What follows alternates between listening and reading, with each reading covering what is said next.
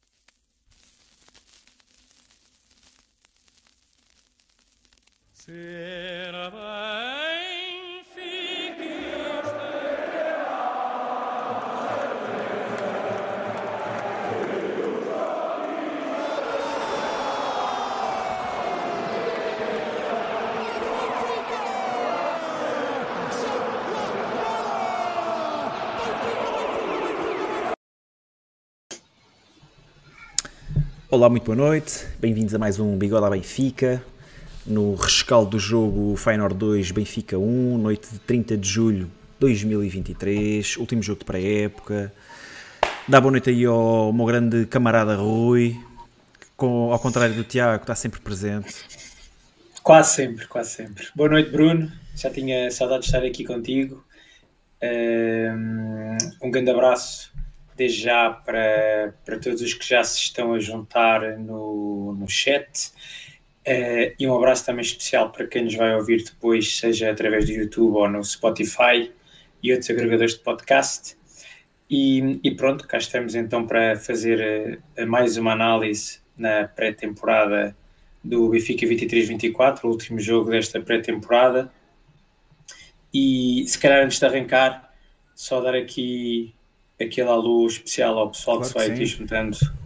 Uh, abraço ao Carlos Monteiro, Sandroco, De Bigode, Tony Calado, Francisco António, Hilder, Gonçalo Rodrigues, Paulo Pires, o Boris Negra Roça, Nuno Martins, um grande abraço Nuno, já tínhamos saudades tuas, Diogo Ferreira, Nuno Batista, Terceiro Anel, abraço Joel, Bruno Benedito, Tiago Faria, David Martins, Eduardo Machado, Capa Souza, Lourenço Teixeira, José Polido, abraço José, e muitos mais, Manuel Pereira, muito mais pessoal que está aqui a, a juntar.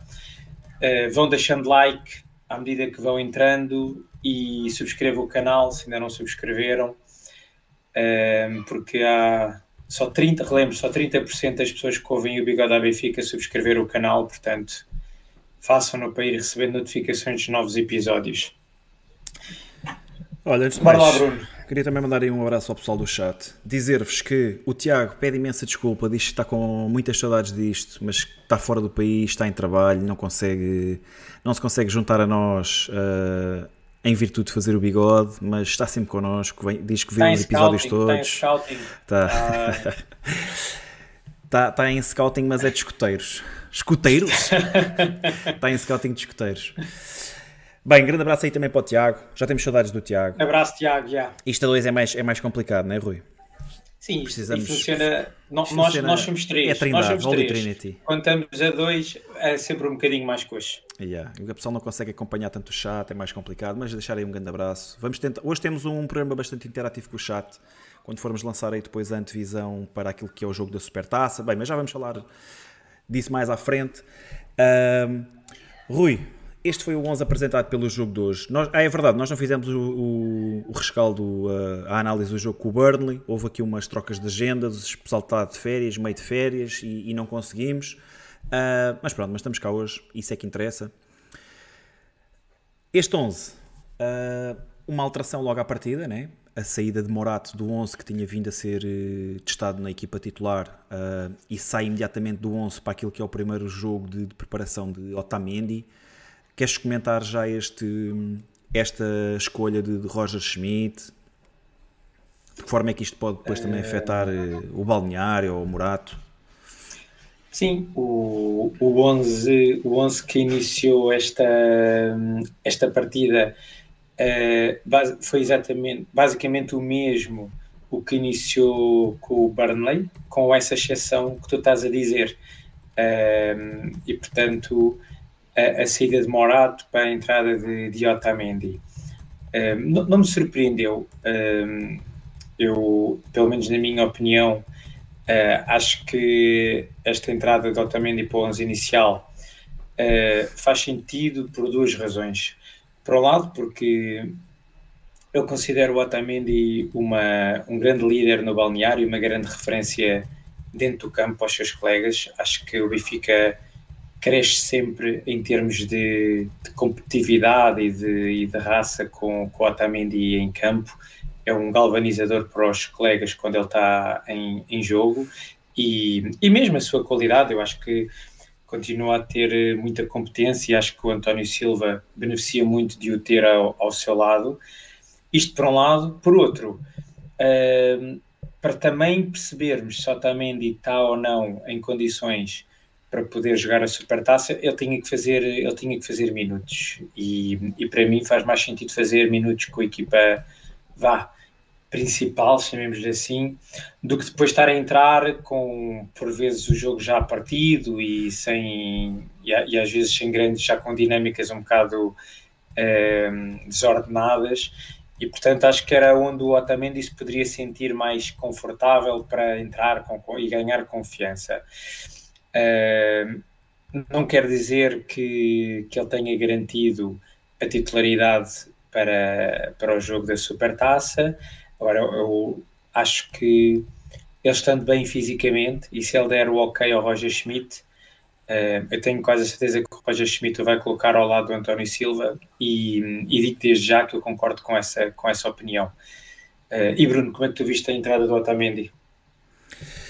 Uh, pá, como tu disseste, acho, acho que é o líder da nossa equipa e, e, o Benfica precisa deste tipo de jogadores em campo. Um, mas por outro lado, também, também consigo calçar os sapatos do, do Murato e, e se calhar achar eh, que há aqui se calhar um, grau, um certo grau de, de injustiça. Não é? O Murato tinha, tinha vindo a fazer a pré-época com com resultados aceitáveis, diria. Uh, é claro que os, os três primeiros jogos foram muito bons, depois aquele, aquele jogo com o Celta, já, as coisas já começaram a entrar assim num, num ritmo mais, mais, não vou dizer negativo, mas, mas menos positivo. Uh, mas o Morato tem, tem dado conta do recado e a mim sinceramente não me faz grande sentido, a não ser que, que Otamendi tenha realmente impressionado nos trabalhos, ou desde o Zoom, ou que Roger Schmidt depois também queira mandar uma mensagem uh, para dentro do campo ou para o balneário. Mas acho que não foi por aí aquilo que se passou hoje, e já vamos falar da exibição. Mas, mas, mas espera lá, Bruno, mas tu achas que ao dia de hoje o Otamendi está atrás do Morato? Uh, não, não estou a falar fisicamente, porque isso recupera-se, mas em termos técnicos e de não, eu não acho, pronto, não acho que presença esteja... em campo, não, não ou, acho, ou, ou melhor, faço a pergunta de outra forma. Tu não achas que o Benfica deve fazer um esforço para ter Otamendi preparado e apto para jogar a Supertaça ou achas que é dispensável? Epá, eu, eu acho que no Benfica devem jogar sempre os melhores.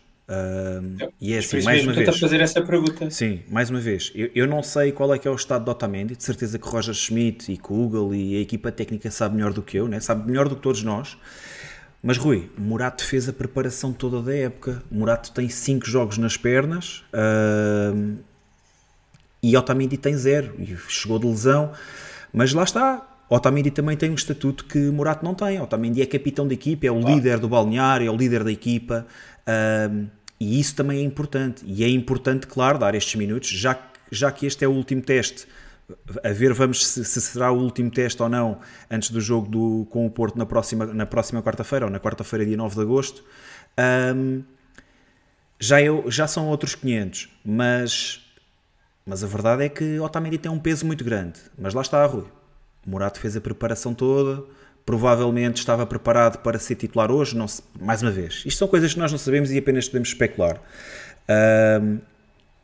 Mas mais uma vez, não, sa não, sabendo qual é que é o estado físico de, de Otamendi, deixa sempre aquele, aquele amargo na boca em relação ao Morato porque o jogador não, não estava a fazer nada de errado mais uma vez e depois, depois também há a, a, tal questão de Morato ter sido muito assediado uh, nas últimas semanas para sair tendo inclusive vindo notícias de que, de que poderia sair ou teria pedido para sair. Fulham, yeah. Exato. Vê Lucas Veríssimo sair da equipa, uh, mas vai-se afirmando na equipa nesta pré-época e assim que Otamendi está disponível uh, é preterido. Mas pronto, também acho que não é por aí que o Benfica que se passou hoje aquilo que se passou. Um, mas mais uma vez, Rui, consigo calçar os sapatos de Morato e perceber que não é Sim, uma situação entendo, de fácil, de fácil lado, gestão de balneário. Eu é? entendo o lado do jogador, não é? Percebo perfeitamente, uh, mas, mas isso é o que dá a ter um plantel competitivo. Vai, este ano vai ser mais frequente haver jogadores que nós até podemos considerar que se poderiam jogar de início ou que estão melhor uh, ou, que, ou que mereciam jogar e que vão ficar de fora, porque há mais qualidade em quase todas as posições e isso faz com que passe muito para o treinador a opção por um ou por outro jogador. E, e é como tu dizes, uh, vai ser alguns jogadores vão, vão, vão se sentir injustiçados, vão ficar tristes, mas isso faz parte de, da vida de um jogador de futebol, não é? Isto claro. não, não há contratos, quando se assina o contrato, não há contratos de garantias de titularidades. Um, todos os jogadores que estão aqui na, uh, no plantel da Benfica têm contrato e, portanto, faz parte, é continuar a trabalhar, continuar a mostrar que são válidos, aproveitar um erro, um momento menos positivo para ganhar a titularidade.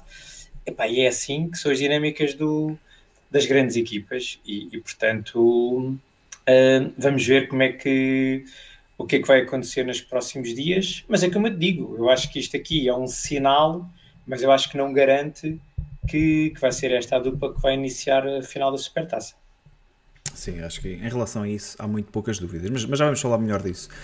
Olha, Rui, o Benfica até, até entra melhor, eh, melhor em campo. Logo, logo nos primeiros minutos, penso que aí ao, ao quinto minuto, o João Mário ganha uma bola alta, entrega ao Rafa, Rafa à boca da baliza dá no, no Gonçalo Ramos, chega atrasado, quase, quase 1-0. Um, epá, e a verdade é que depois aos 12 há o, o gol do Feyenoord, erro de, erro de Frederic Osnas, 1-0. Uh, e a verdade é que o Benfica teve mais uma outra oportunidade. Temos aqui os dados da, da partida, mas o Benfica não, não produziu muito, embora tenha tido mais uma, uma clara oportunidade para marcar golo, já na segunda parte. Um, estás, preocupado, estás preocupado com o futebol apresentado ou não?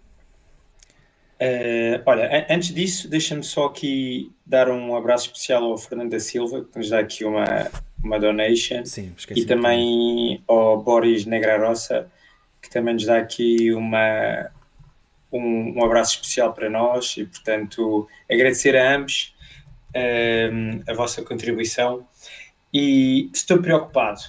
Um, ehm, a, a, mim, o, o, que me parece é que estes dois últimos jogos vieram demonstrar, uh, se calhar, que as dinâmicas coletivas do Benfica não estão tão bem afinadas como se calhar estaríamos o ano passado por esta, por esta altura. Uh, obviamente que isto é preocupante, não é? Porque todos sabemos que vamos ter um jogo importante uh, brevemente, daqui a 10 dias, e, e, e este uh, foi o último jogo em que se podia testar em ambiente competitivo o que quer que fosse, porque agora, pelo menos que se saiba, a não ser que seja um jogo de treino em porta, porta fechada, fechada né? não, já não vai haver mais nenhum jogo até à, à final da Supertaça. E, portanto, acho que todos queríamos que o Benfica se apresentasse uh, com outra dinâmica e com outra força uh, neste momento. Também é verdade que, e bem na minha perspectiva, o Benfica optou por eh, deixar para o fim dois, dois, uh, dois jogos uh, bastante competitivos. Uh, o Burnley, nós não fizemos essa, essa análise, mas uma equipa da Premier League e agora o Feyenoord, o campeões holandeses, e relembrar que a Holanda até nos passou este ano em termos do ranking da UEFA, e portanto uma, uma equipa também super competitiva eram dois testes complexos, difíceis para, hum, para este Benfica e, portanto, um, isso também uh, aumenta as dificuldades, também expõe mais as, as nossas uh, limitações, uh, também uh, eleva uh, o nível de dificuldade e faz com que os jogadores também estejam mais despertos durante este jogo. E, e, faz com que aconteça este tipo de resultados, em que temos duas derrotas nos últimos dois jogos.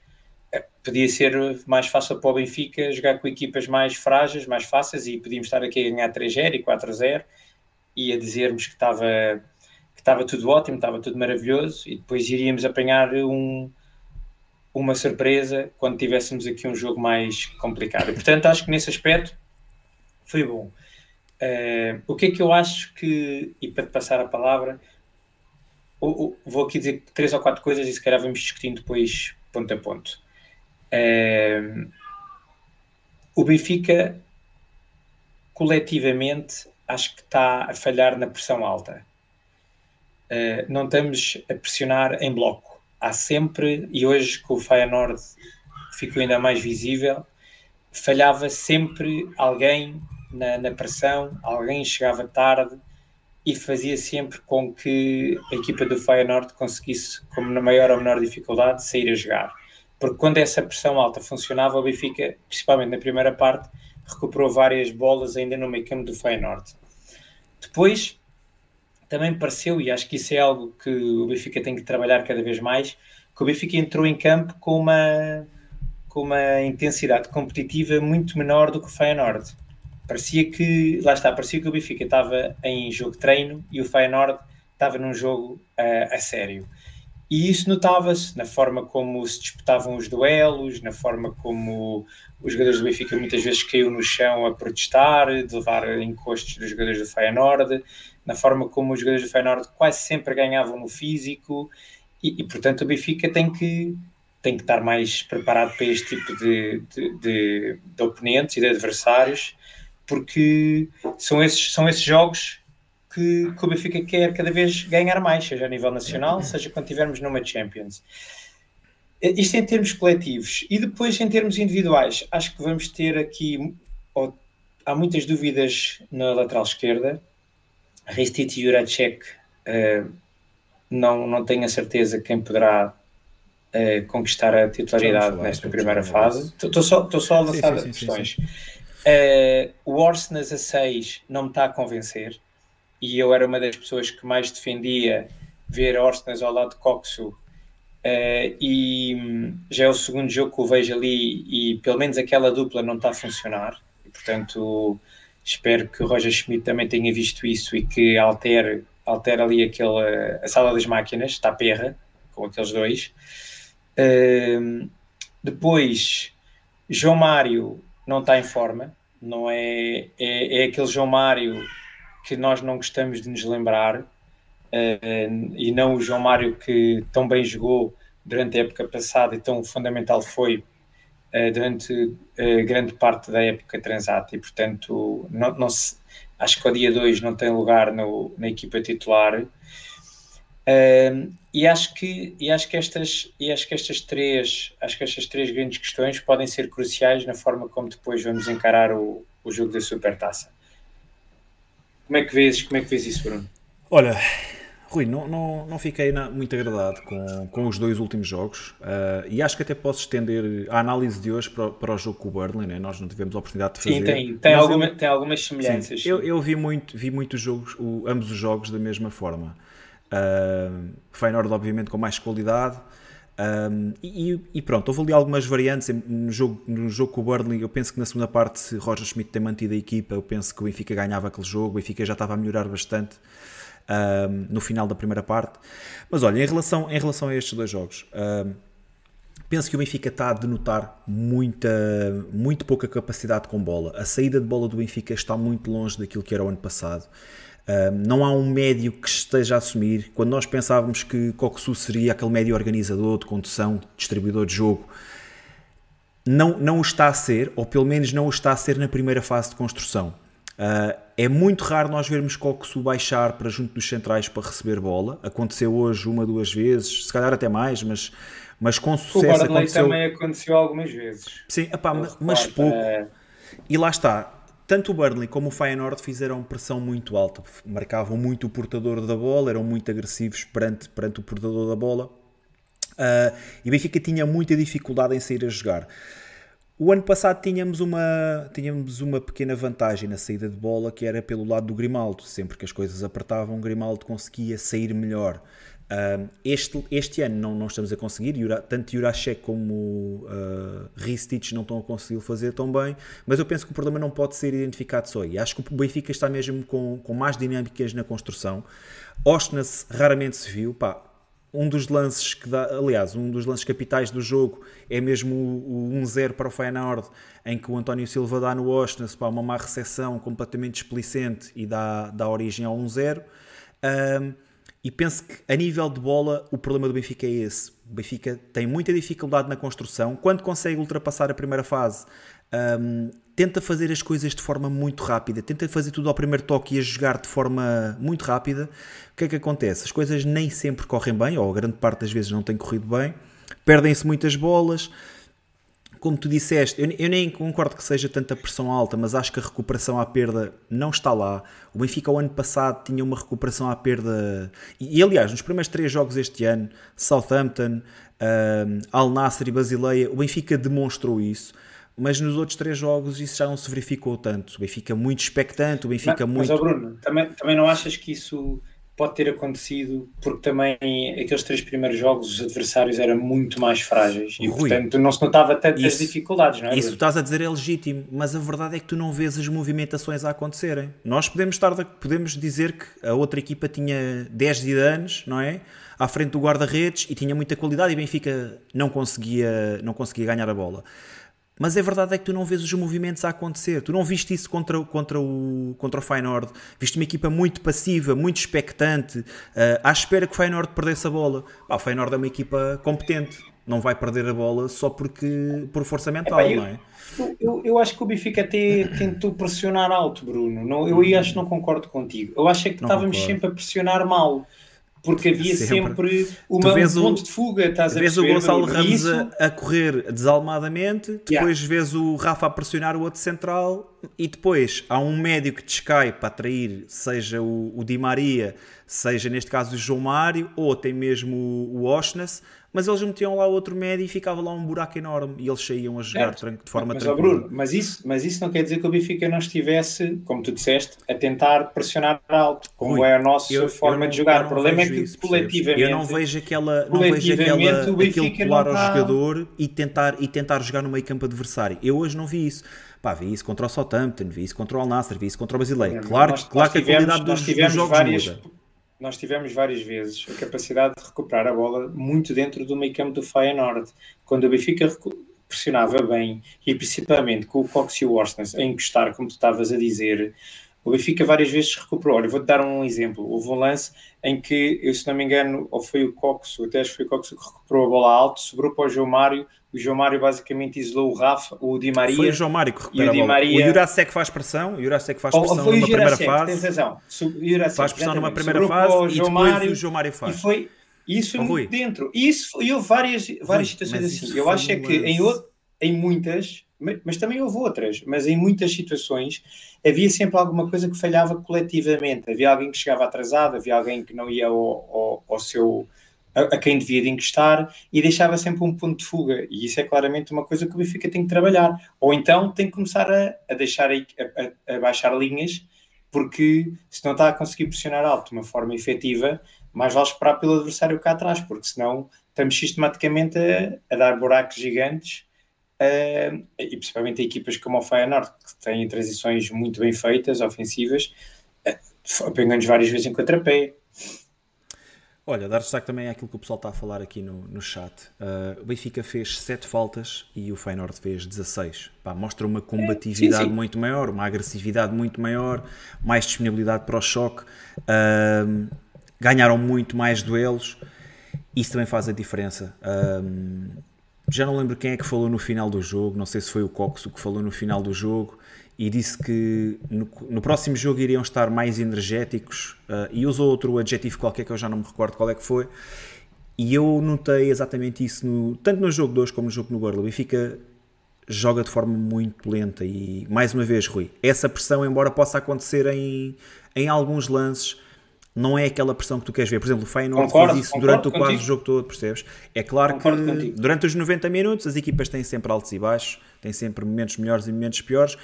Obviamente, e esse lance que tu, que tu recordaste é, é bem visto, uh, como outros. Mas lá está. O ano passado tu vias isto com muito maior intensidade, vias os jogadores muito mais comprometidos, muito mais focados. E vou-te ser sincero, Rui, ah, estou uh, preocupado. Estes últimos dois jogos não foram nada agradáveis. Uh, o coletivo do Benfica não funcionando, pois a verdade é que tu não tens aquele jogador que este ano tem tudo para ser Di Maria, mas por exemplo hoje Di Maria também esteve muito aquém daquilo que, que é esperado. Uh, mas lá está, a nível coletivo, o Benfica hoje falhou. Não, não, já vamos falar a nível individual, mas eu não quero estar aqui a massacrar jogadores. O próprio Washington é dos meus jogadores favoritos e hoje deu uma, uma casa monumental. Uh, Acho que o coletivo não está a funcionar, há ali dinâmicas que não estão a funcionar. Um, melhoramos depois na segunda parte e também vamos falar melhor sobre isso.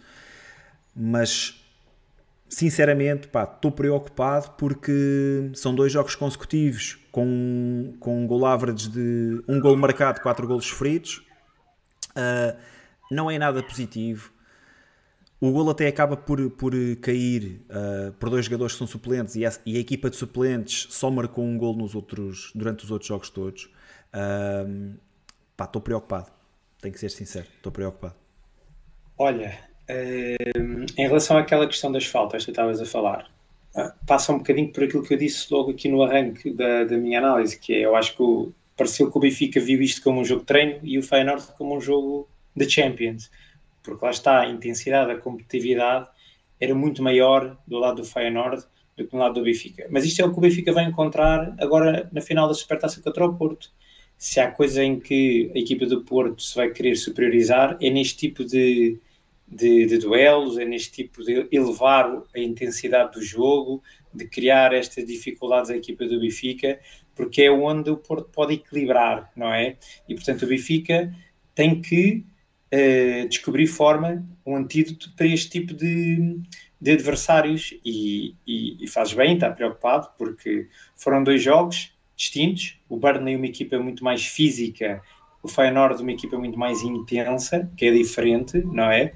Mas que em ambas dificultaram muito a, a saída de, de, bola do, do Benfica e com a, a jogar muito forte nos duelos individuais.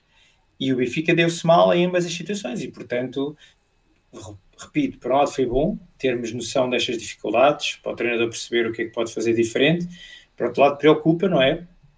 Porque o nosso próximo adversário vai ser exatamente igual a estes na intensidade. Eu acho que depois não tem a qualidade de jogo que o Feyenoord tem, por exemplo, mas no que diz respeito à, à intensidade, ao levar o jogo para o lado físico, uh, o Porto vai ser tão competente como, como o Feyenoord ou como o Burnley foi. E, portanto, o Benfica tem que efetivamente mudar aqui alguma coisa.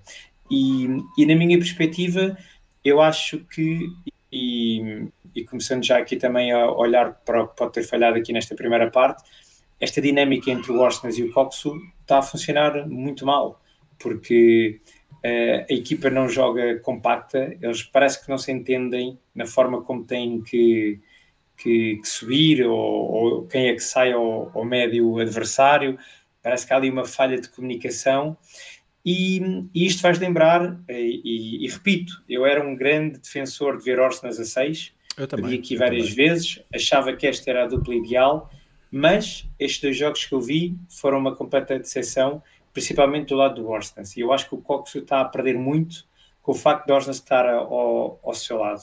Tem, desde que Orsnes entrou para o lado Coxo, as exibições de, dele têm vindo a, a descer. E, e, e, lá está, porque isto, é, aquela dupla tem que funcionar muito bem, ou então ambos saem prejudicados.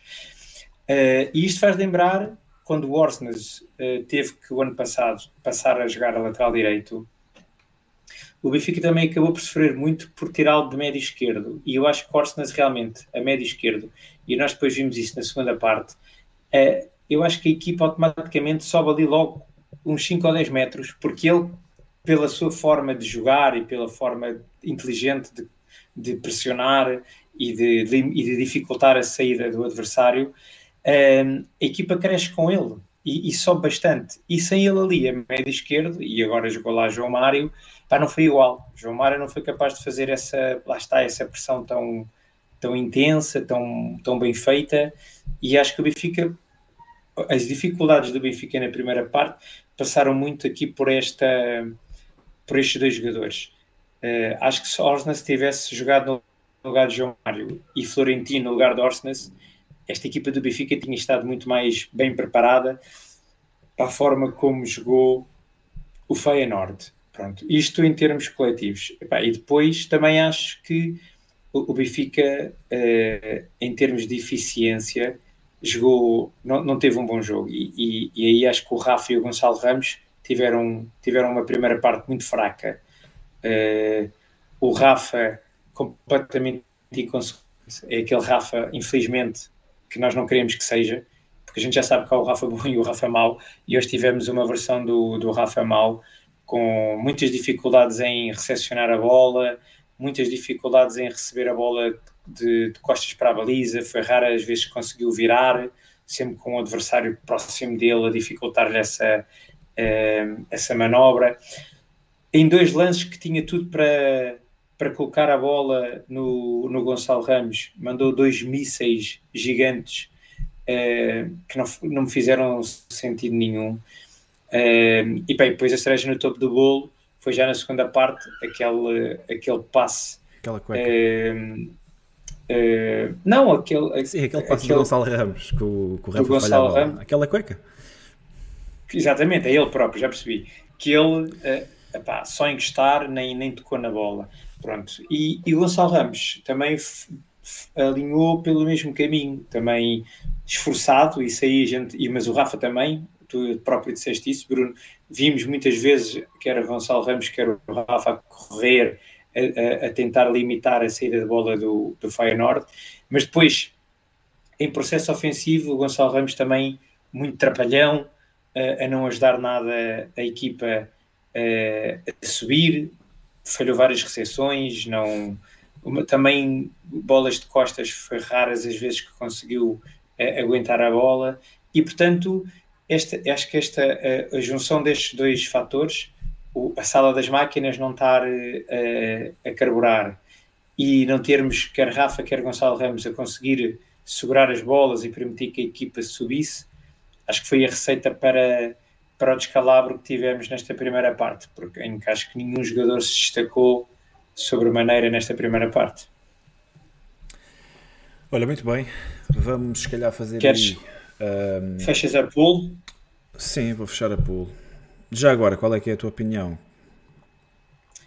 Uh, epá, eu estou a ver aqui 77% votaram fraca, má, mas eu votei razoável. Eu acho que no total do jogo, acho que também temos que pôr aqui em, em cima da mesa uh, a dificuldade que este teste também exigia. Uh, repito, podíamos jogar contra uma equipa fraca e ganhar por 5 ou 6 0 e estarmos aqui todos contentes a dizer que tinha sido excelente a exibição. E acho que é nesta fase que também o Benfica tem que errar, tem que fazer testes e tem que experimentar. Rui, mas esta, uh, esta equipa não é uma equipa já muito próxima daquilo que será o primeiro confronto oficial da época. E... Não, não, sei, Bruno, depois do que vi hoje, não sei se o Roger Schmidt não, a minha questão, vai a minha questão é, com isto, não é? Aparentemente, aparentemente pá, e há aqui situações pontuais, obviamente. Eu, eu também, tenho, também tenho aqui o, as minhas, a, a, minha vontade em ver determinados jogadores começarem o jogo como titulares, mas, mas obviamente que, pronto, isto estou a dizer obviamente, cheio, cheio de pontos de interrogação. Não estará já Roger Schmidt a apresentar um 11 muito próximo daquilo que será o 11 de, de quarta-feira, 9 de agosto, contra o, contra o Porto? Oh Bruno, pode, a gente pode ter aqui o Roger Schmidt uh, a ter já na sua cabeça um 11 definido, uh, independentemente do que ele vê em campo, ou também podemos ver estes jogos como forma de Roger Schmidt também ponderar, pensar e fazer alguns ajustes. Não sabemos. Vamos ver. É como eu sempre digo, no final do dia nós aqui podemos estar, a, como tu disseste, a dar a nossa opinião, as nossas preferências, mas Roger Schmidt é o treinador e ele vai ter que tomar as decisões e vai ter que, para bem ou para mal, assumir a, a, sua, a sua responsabilidade. Para mim, depois do que eu vi nos últimos dois jogos, uh, esta não, não pode ser o 11 que vai começar contra o Porto. Pode não ser essa a ideia do Roger Schmidt, ele pode estar a querer insistir, insistir até que esta equipa comece a carburar. Uh, mas ao dia de hoje não me parece que a equipa esteja a funcionar bem coletivamente. Uh, portanto, pá, não sei. Mas, mas pronto, isto para dizer o quê? Tu não puseste aqui a, a, exibição da primeira parte, puseste a exibição de hoje. E eu acho que a gente depois já lá vai.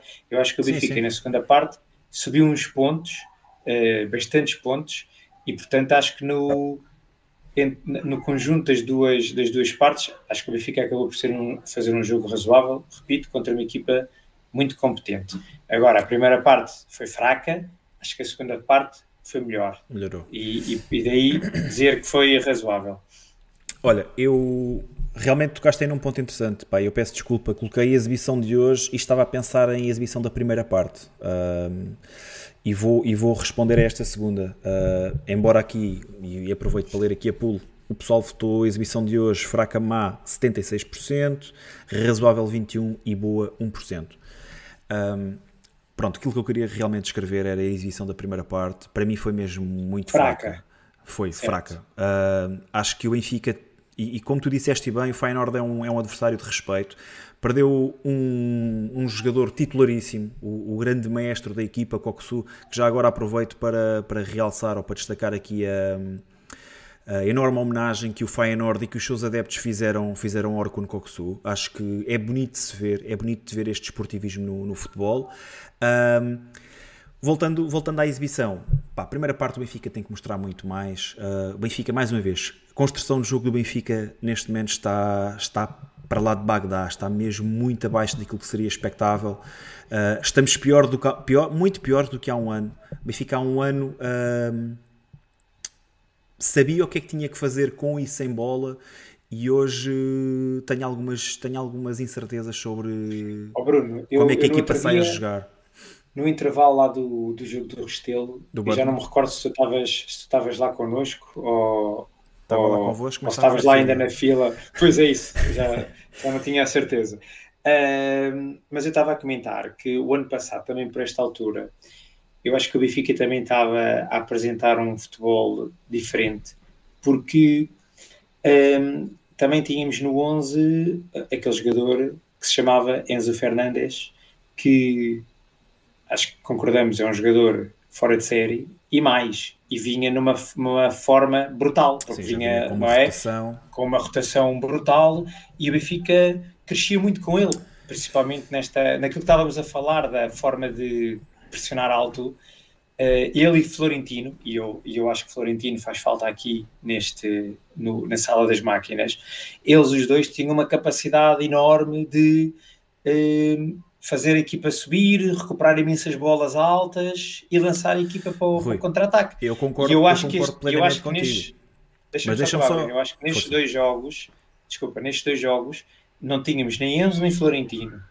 E portanto, falta-nos aqui alguém que faça com que a equipa suba e que cresça nesta dimensão. E eu acho que isso também nos está a fazer estar pior nesta então, fase do ano passado. Deixa-me deixa olhar para o seguinte fator, que é o, o Coxu do, do Feyenoord era um jogador, era, era o organizador de jogo. Ele é que baixava para receber a bola, tal e qual como o Enzo Fernandes fez no Benfica assim que chegou. Pá, nós vemos o Enzo Fernandes a aterrar Uh, já não me recordo quando é que foi, e dois dias depois estava a ser titular na equipa do Benfica yeah. e a fazer exibições de encher o olho, certo? Uh, certo? E o Enzo Fernandes era esse jogador, era esse jogador que baixava, recebia a bola, saía a jogar, metia a equipa a jogar. Eu reconheço todo esse talento em, em, em Coxu. Aliás, ele, ele a espaços tem vindo a fazer isso. Ele não está a fazer é com tanta frequência. A minha questão aqui, Rui, é: é que não baixa? ou é, ou é Roger Schmidt que dá indicações para sair a jogar de outra forma? Porque se o treinador, se nós, sim, se nós sim. que somos adeptos, somos treinadores de bancada, né? somos, somos apaixonados pelo nosso clube e que conseguimos ver isto, o treinador não, não dá indicação ao jogador que provavelmente é o melhor naquela função, porque é que esse jogador não tem, não tem indicações para fazer isso? Porque Sem lá dúvida. está. É assim, eu disse não foi logo claro, na primeira, na, na, na primeira parte. claro se era, se era o Coxo ou o Orsnes que deviam de ajudar, não, não, não, não ficou isso claro. E isso é, é o que tu estás a dizer, Bruno. Isso tem que ser trabalho de treinador Exatamente. e tático. A equipa trabalho tem que saber o que, é, o, que é, o que é que há yeah. para fazer uh, em, fase, em primeira fase de construção. E esse é o meu primeiro problema, porque muitas vezes tu vias o, o Odisseias a bater bola no Gonçalo Ramos, ele, havia uma preocupação enorme de muitas vezes a alternativa ser uh, bola longa para, para o Gonçalo Ramos. E eu nunca vi isso ano passado, ou vi isso muito pouco. Uh, via sempre Enzo a baixar. E lá está, estamos aqui a falar de um fator muito importante chamado Enzo Fernandes. Mas nós temos esse tipo de jogador. Nós temos uh, um jogador com capacidade para sair a jogar, para pôr a equipa a jogar. E esse jogador é Orkun Koksu. Ele não está a baixar por alguma razão. Será que o treinador lhe diz tens que baixar e ele não baixa? Será que, será que, que, que Orkun, será que Roger Schmidt tenta pôr a equipa a sair de outra forma? Eu, eu acho que essa dinâmica é essa. coletiva ainda não está afinada, e sem dúvida. Bruno, em relação ao Florentino, pá, já vou falar mais à frente quando ele entrar. Então, deixa-me deixa, deixa só. Deixa-me só, só, para, uma... só para terminar aqui o, a, a, situação okay. do meio campo, concordo contigo, acho, acho que o Frederico Ostens não, não, não está a conseguir eh, equilibrar as coisas ali no meio campo. Não vou sequer falar no, no lance do golo. Um, porque eh, pode acontecer a qualquer um, não, não é por aí. Mas, mas claramente que as coisas não estão a correr, não lhe estão a correr bem. Um, e lá está, já, Coxu já é um parceiro que ele conhece há muito tempo e era, era de esperar que as coisas tivessem a sair melhor, não é? Uh, a verdade é que não está a correr bem.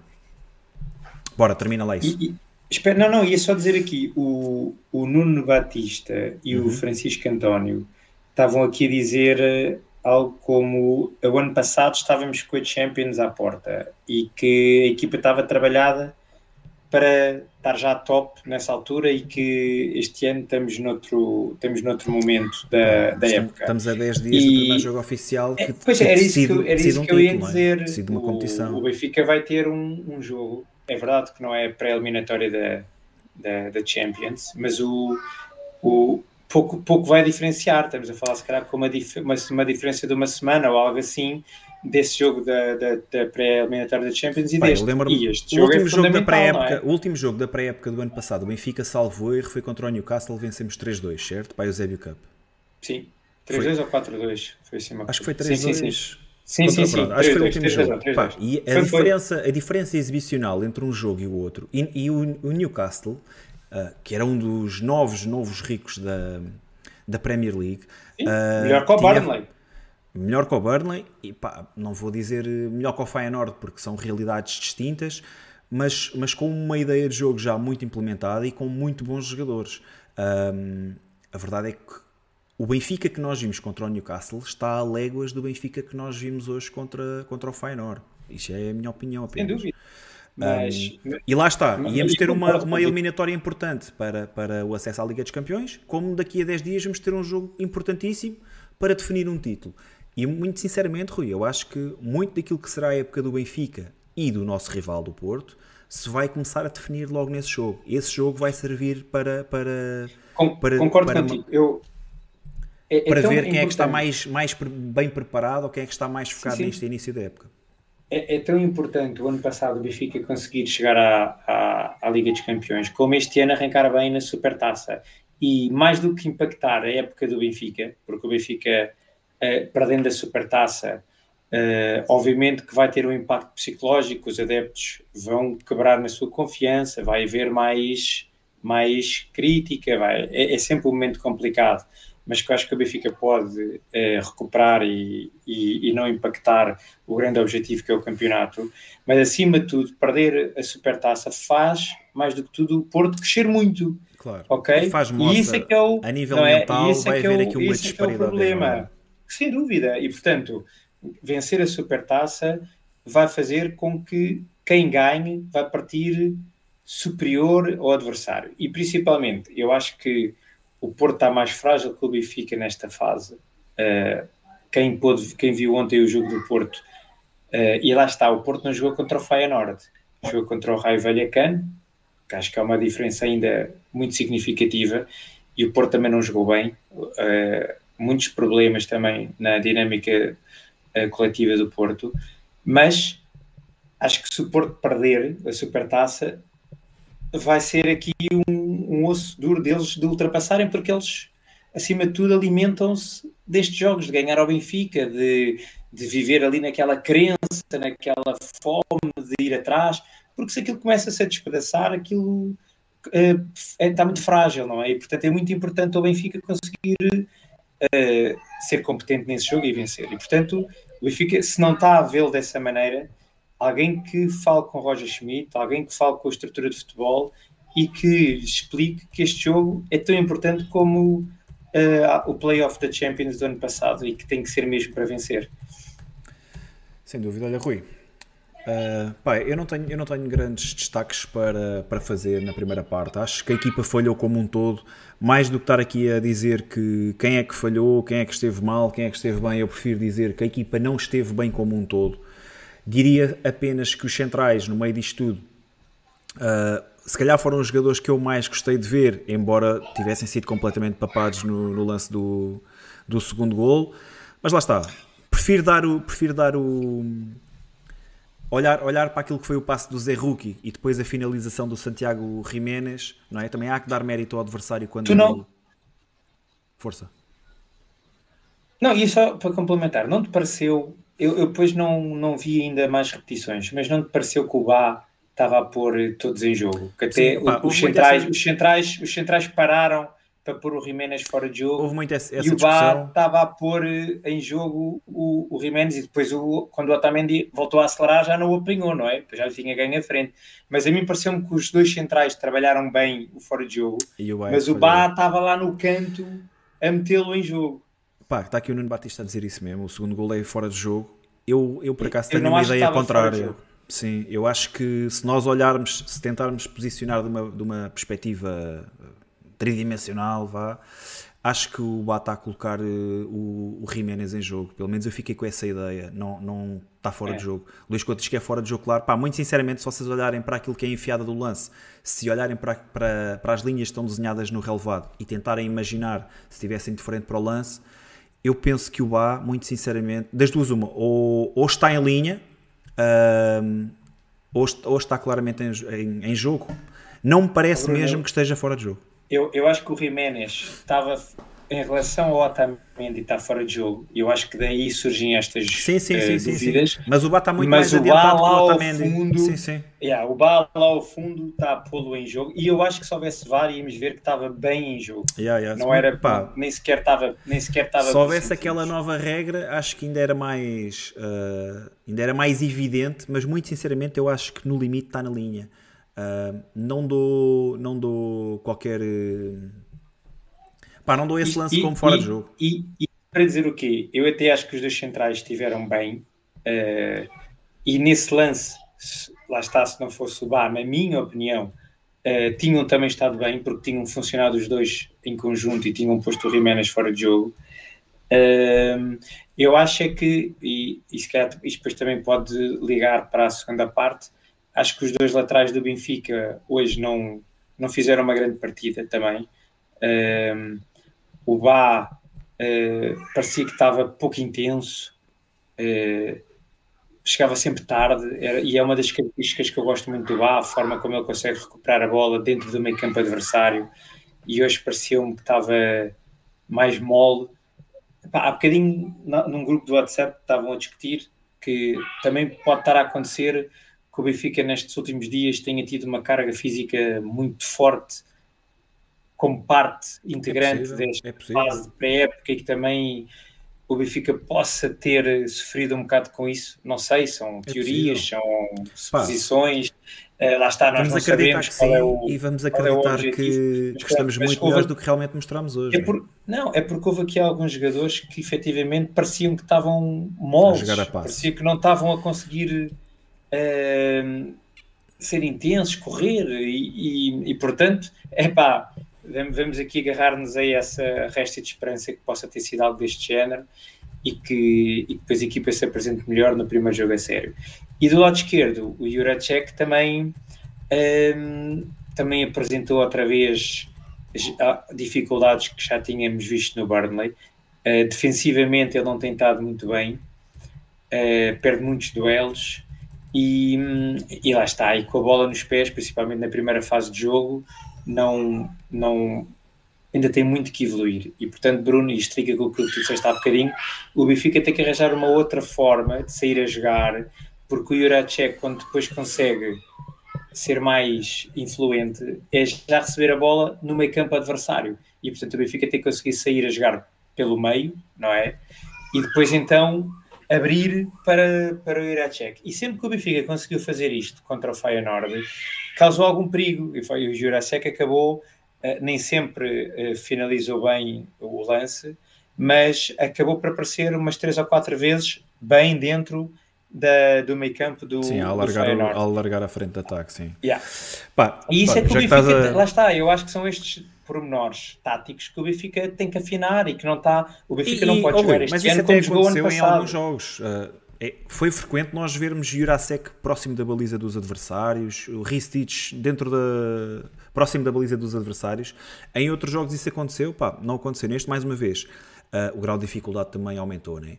Isso também tem que ser tido em conta. Uh, a verdade é que hoje, mais uma vez, produzimos muito pouco. Acho que hum, jogadores claramente têm muitos jogadores em, em baixo rendimento. Uh, mas olha, vou agarrar aí num, num, tema que tem dividido muito, pelo menos eu tenho visto muitas opiniões um, sobre este tema, que é o tema do lateral esquerdo. Uh, pá, e, e o, ser humano, por norma, tem muito uh, a vontade ou a necessidade de, de, arranjar tribos, né? E aqui, dentro do nosso clube, dentro do Benfica, também há tribos, e eu vou aqui arranjar uma nova tribo, que é a tribo Jurashek ou a tribo Ristich Daquilo que viste na pré-época, Rui, daquilo que foram uh, estes seis jogos de pré-temporada, uh, primeiro, quem é que achas que está mais melhor posicionado para ser titular? E, e depois é se Jurasek te está minimamente a convencer.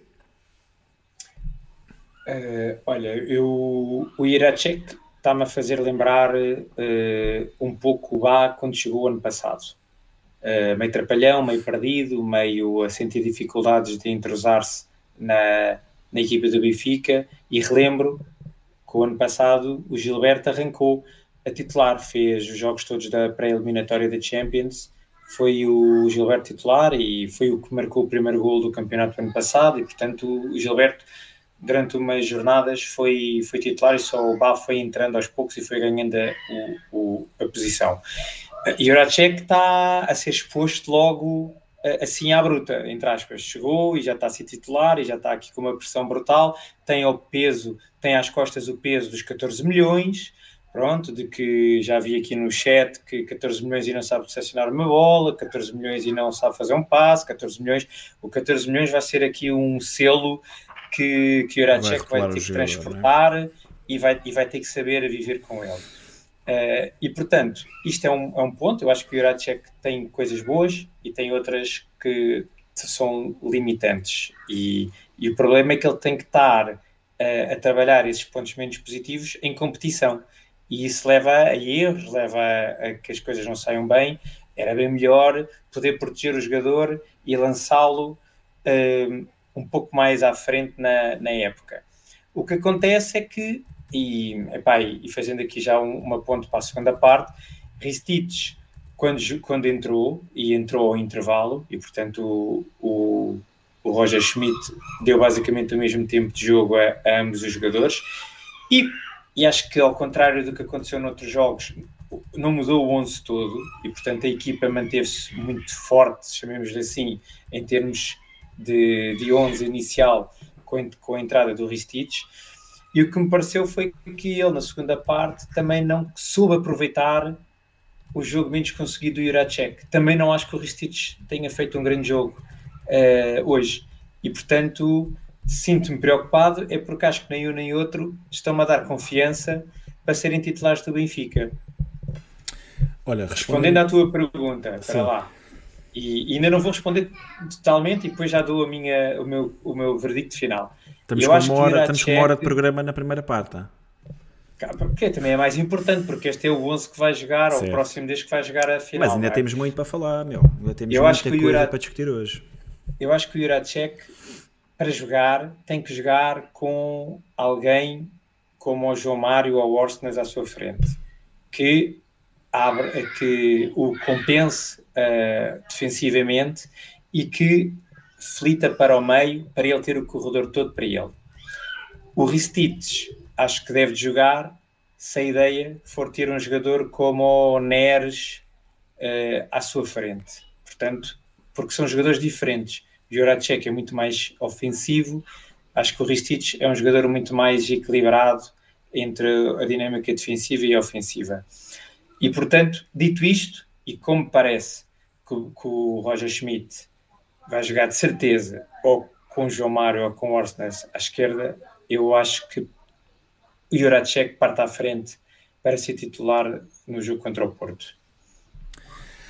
Olha, respondendo à minha questão, eu sou mais time Ristich. Daquilo que vi na pré-época, pareceu-me ser um jogador com condições uh, com melhores condições para ser titular no Benfica, tecnicamente mais evoluído. Um, has de reparar, Rui, que o Jurasek tem, tem problemas técnicos pá, assinaláveis e, e a, a, sua maior preocupação quando recebe a bola, das duas uma, ou é disparar ou é arrancar com a bola, seja de que forma for, e lá está, muitas vezes e sem critério e apanhando defesas mais competentes, equipas mais competentes, tem muita dificuldade e nota-se que é um trapalhão, não é? Porque não consegue, não consegue fazer isso com toda a gente. E a outra solução que ele tem é cruzar de imediato, porque tecnicamente acho que é um jogador eh, que precisa de precisa de trabalhar muito o aspecto técnico, Jurasek, acho que Ristich está, está à frente, e depois lá está, o número de ações positivas que eu vi Ristich fazer foram muito superiores às de Jurasek. Embora Ristich tenha estado quase sempre, acho, acho que o único jogo em que ele não esteve na equipa suplente, entre aspas, foi no jogo com o Southampton, não é? Em que Jurasek ainda não estava disponível. Mas a partir daí, Ristich passou sempre para, para a segunda equipa e foi sempre dos melhores. Foi sempre daqueles que teve maior número de ações uh, positivas. Um, para mim seria, seria titular e, e lá está. Pá, acho que vai ser difícil descalçar a bota dos, dos 14 ou dos 13 milhões de Jurasek porque o Benfica isto é exigente, o terceiro anel é exigente. Já começámos a denotar muitas fragilidades uh, naquilo que, que é o seu aspecto técnico. Rui, não, não consigo concordar contigo quando dizes que Bá estava mais ou menos nas mesmas condições do ano passado, embora não tenha pegado destaca. Isso é um Mas essa é, que é, essa é que é a questão. Ele teve, foi mais é verdade. Bruno. Quando o é viste, é já estava Rui, melhor. Mas olha, olha para aquilo que é a condição, as capacidades técnicas de um e do outro, e olha para aquilo que um consegue fazer e aquilo que o outro consegue fazer. Bá parece-me muito mais jogador quando chega ao Benfica do que Jurasek. Não é à toa que é considerado o melhor defesa da Liga Checa. Um, pá, Jurasek estava em crescendo no Slavia, uh, vinha-se a impor em todos os clubes por onde passou mas estamos a falar do Benfica, o patamar é, é outro, o nível de exigência é maior, o adepto benfiquista também é mais exigente. Um, e mais uma vez, tem algumas lacunas. Espero que consiga melhorar, espero que isto seja uma adaptação, espero que seja nervosismo. uh, e que consiga melhorar rapidamente porque lá está, os, os 13 ou 14 milhões. Já, já agora aproveito para perguntar: foram 13 ou 14? Foram 13. Pronto, é foram 13, foram 13, vá. Uh, começam a pesar e, e vai ser difícil uh, ultrapassar este estigma. Sim, e uma vez mais, oh Bruno, se, se calhar quando puseres o Juracek a jogar contra um Vizel ou contra um Famalicão, ou ele até vai disfarçar, quando o nível eleva-se, é, nota-se mais as fragilidades do jogador. E por isso é que eu acho que este tipo de jogos foram importantes para se perceber as nossas dificuldades, as nossas limitações e para se trabalhar. Acho que Roger Schmidt tem que aproveitar estes 10 dias que tem pela frente para trabalhar muito a equipa taticamente, ok? Porque se a Benfica estiver bem taticamente, depois o individual de cada jogador cresce. Foi assim o ano passado, a equipa estava bem coletivamente, a gente até dizia e para nem sabemos quem foi o melhor em campo. Sim, a nossa, a nossa maior força tudo... foi sempre o coletivo. É o coletivo. Estou completamente de acordo. E hoje foi isso. Eu acho que isso ainda não está. O coletivo esteve está. muito abaixo. Ainda não está. Faltam aqui, ainda há aqui muitas incertezas. Ou, se forem incertezas, estão mal trabalhadas. Ok? E, portanto, o Roger Schmidt defina este 11 ou queira alterar, uma coisa é certa. Tem que trabalhar muito bem, taticamente, coletivamente quem vai jogar, porque as coisas têm que sair melhor do que o que estão a jogar, do que o que estão a, a sair. Bom, bora lá para a segunda parte, Bruno. Bem, bora lá. Olha, eu vou mostrar só aqui o 11 final, mas o Benfica faz uh, algo diferente. O Roger Smith apresenta qualquer coisa de diferente em relação aos últimos jogos, que é troca apenas três jogadores. Entram Ristich, uhum. Morato e Neres. Achas que estes três jogadores são aqueles que mais dúvidas podem oferecer ou foram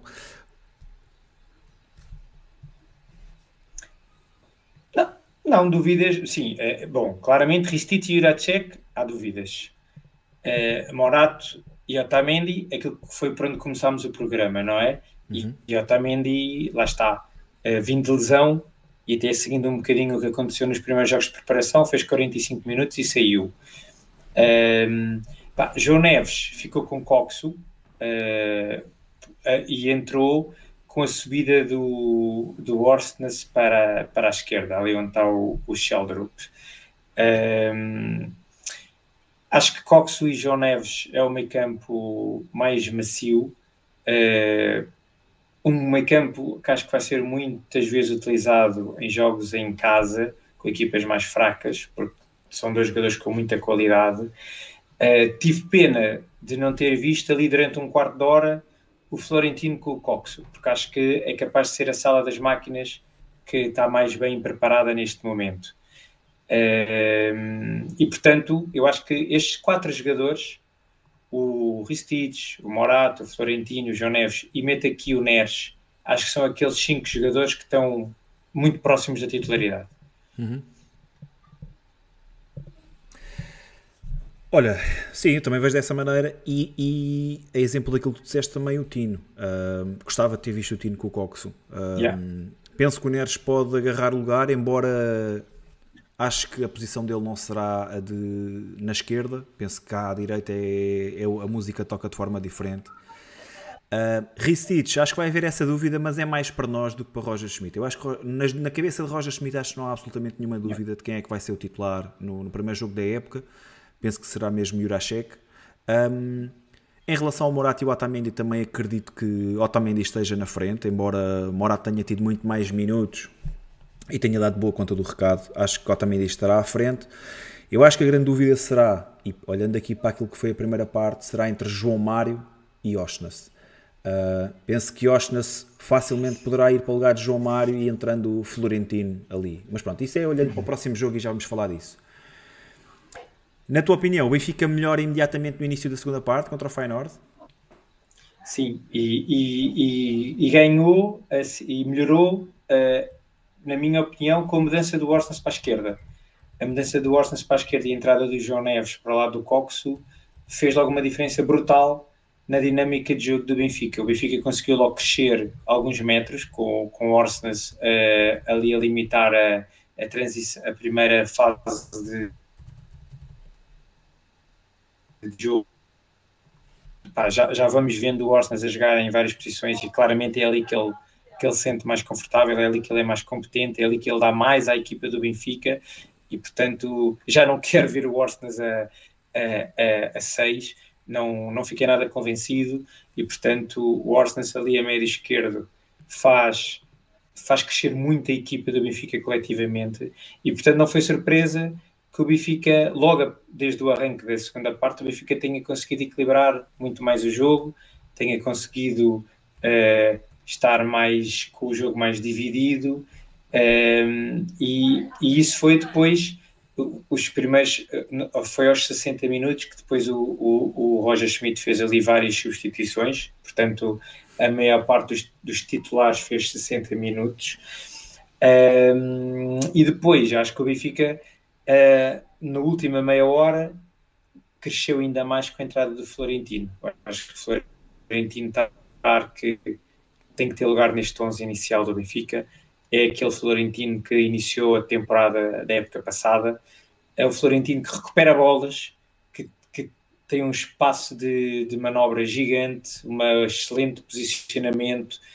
Um, epá, e depois deixem lá cair aquela história de se passa bem ou mal. Ele está lá para recuperar bolas. É isso que o Benfica precisou na primeira parte. Não tivemos ninguém capaz de recuperar bolas. Um 6, como deve ser ali porque depois, a partir do momento em que a bola é recuperada, larga-se no João Neves, larga-se no Neres e a equipa depois, a partir daí, desenvolve o seu, o seu futebol. E, portanto, acho que a primeiros 15 minutos o Benfica cresceu com a, com a passagem do, do, do Orsens para a esquerda, a última meia hora cresceu muito com, a, com o Florentino João Neves ali no, no meio campo. Olha, hum, sim, houve, houve, muitas mudanças não deu, não deu para, para ter noção desta segunda parte assim como um todo, não é? Ou, ou para observar os jogadores de uma forma individual. Agora, uh, concordo contigo, a equipa cresceu aqui com algumas situações e uma delas foi a entrada do, do Florentino. Acho que o Florentino permite ao Benfica pressionar mais alto. O próprio Florentino é um jogador que, que se cola muito uhum. àquilo que é o portador da bola, normalmente dentro do bloco ou dentro do, do meio campo uh, adversário. Uh, e eu acho que, que há uma grande diferença com Florentino e sem Florentino. E isto começa-se a ver uh, ao longo de muito tempo, não é algo que se, que se observe de imediato, mas a verdade é, é só uma, que é, Florentino entrou no jogo, foi, estancou o meio campo do Benfica. Uh, pá, está aqui, por exemplo, o Francisco António, pelo qual eu tenho o maior apreço e está constantemente aqui no chat do Bigode e eu respeito muito a sua opinião, uh, que diz Florentino só destrói. Francisco. E bem, e bem. Exato. Francisco, mas no futebol toda a gente tem, tem posições diferentes, toda a gente tem papéis diferentes. Uh, e também há o papel de destruir, também há o, o, o papel de, de, conseguir fazer com que o adversário jogue mal ou não jogue tão bem ou recuperar bolas. Há, há, muito, há, muitas, uh, há muitos, mais uma vez, há muitos papéis que podem ser uh, assumidos no futebol e a mim não me chateia nada ter um médio que só destrua. Pá, há inúmeros nomes de, de, jogadores que fizeram carreira só, só a destruir no Olha o Feiza, o Feiza, o Feiza era o número 10 do Caraças, com a bolinha nos pés jogava muito, era Pá, por exemplo, e, e, para mim, e para mim o Feiza, embora fosse mais competente que o Tino noutras situações, tinha um, um, raio de ação, se calhar não era tão alargado como o Tino, mas depois tinha outras vantagens, tinha um, um, um sentido posicional, pá, tinha um sentido posicional bem. brutal e destruía muito e bem. Uh, o João Santos fala, por exemplo, aqui no Palhinha. Pá, o Palhinha acho que já tem uns atributos uh, diferentes do, do Florentino, embora lá está, a sua função também seja mais ou menos a mesma: recuperar bolas, destruir jogo, interceptar jogo.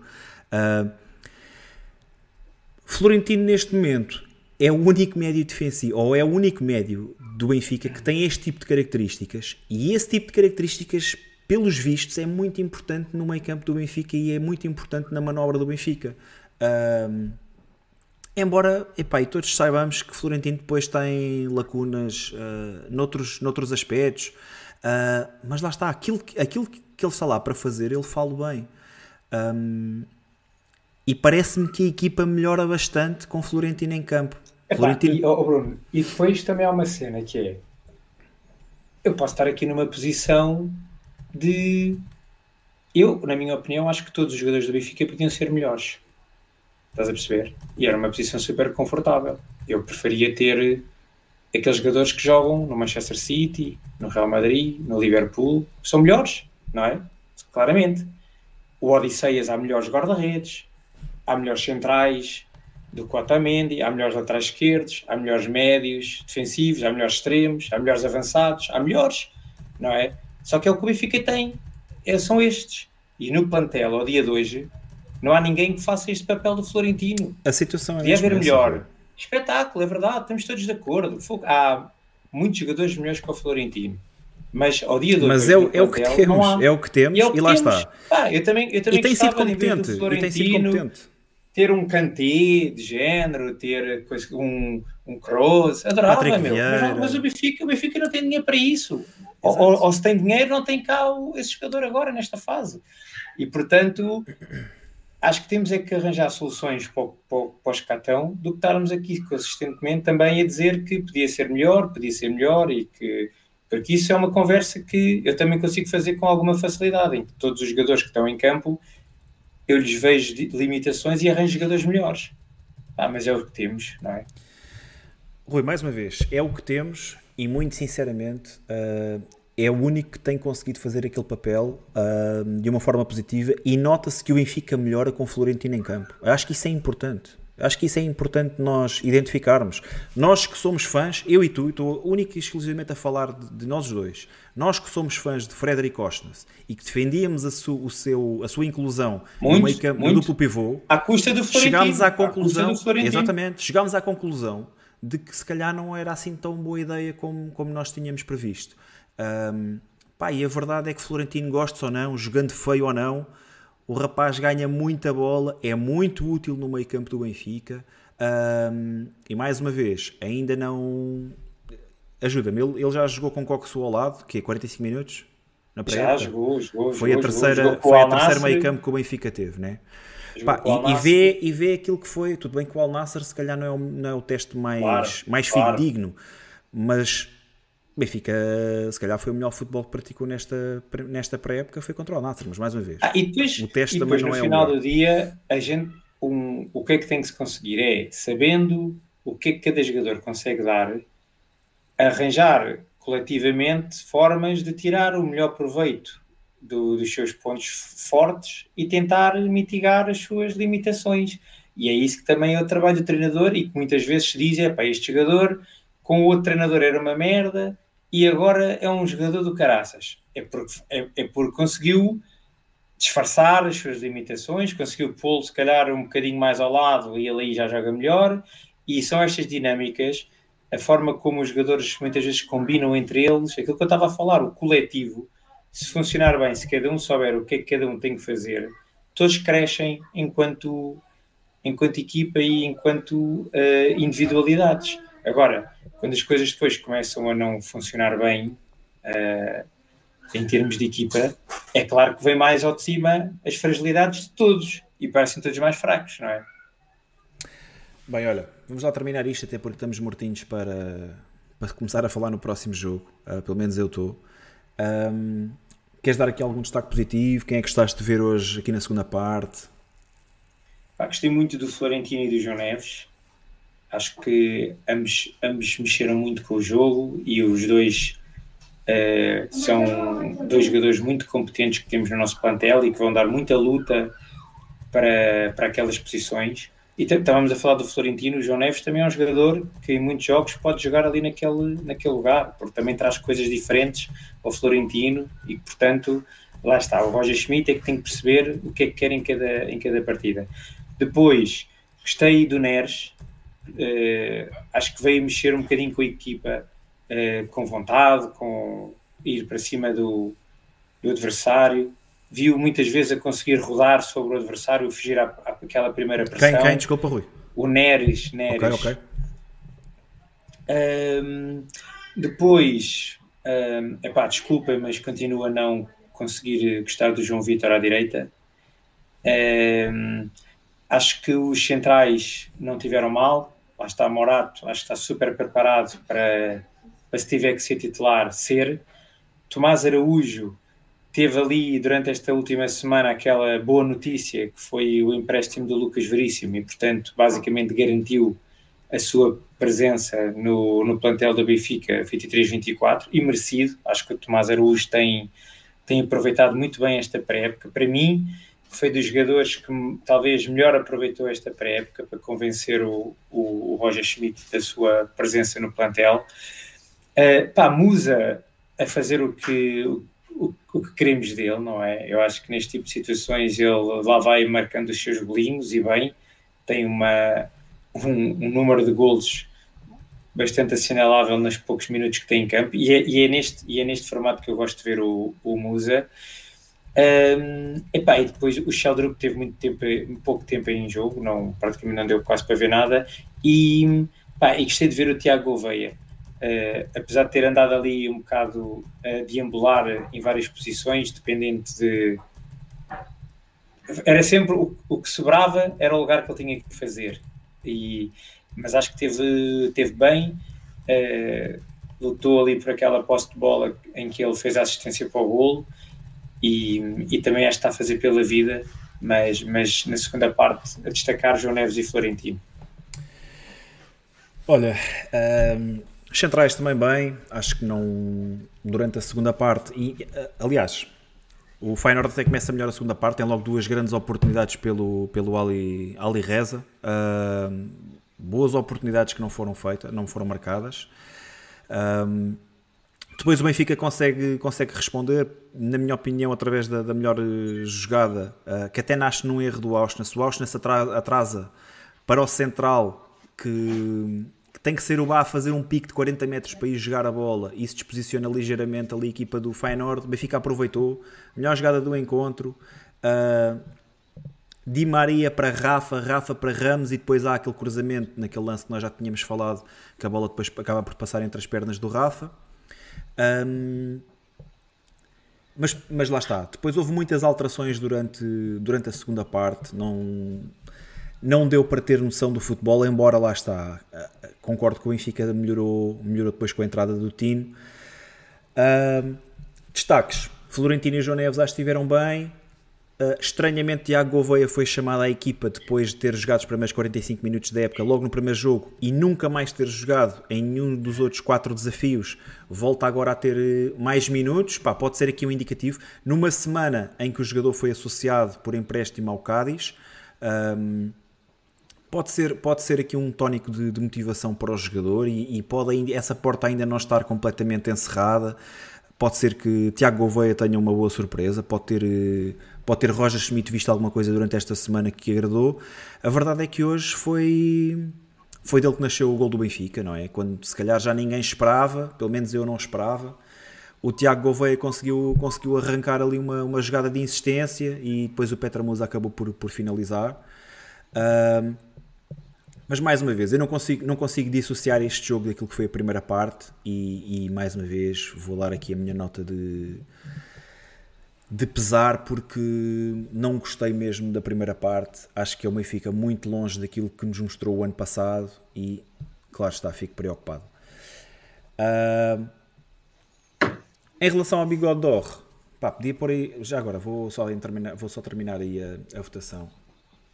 Em relação à exibição da segunda parte, 50% diz que foi razoável, 36% fraca, má e 12% boa, portanto o pessoal, na sua maioria, diz que melhorou aqui qualquer coisa. Ainda assim, fraca má com 36% é, é significativo. Olha, de, oh Bruno, deixa-me só aqui pedir ao pessoal que ainda não deixou o like no episódio que, que o faça.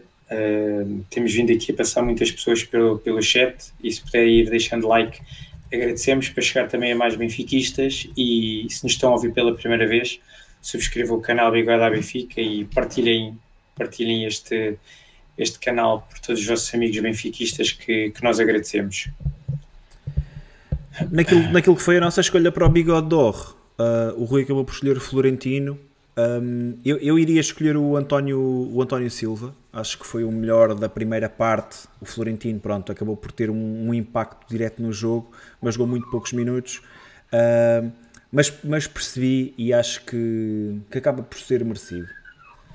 Porque o Benfica melhorou claramente. Um, acho que é notório, pelo menos das pessoas com quem eu tenho falado, é notório que, que o Benfica melhora com a entrada de Florentino. O Benfica ganha mais qualquer coisa que não tem com a sua ausência. E, e vou dar, eh, vou dar ao, ao Demos o, o bigode a Florentino.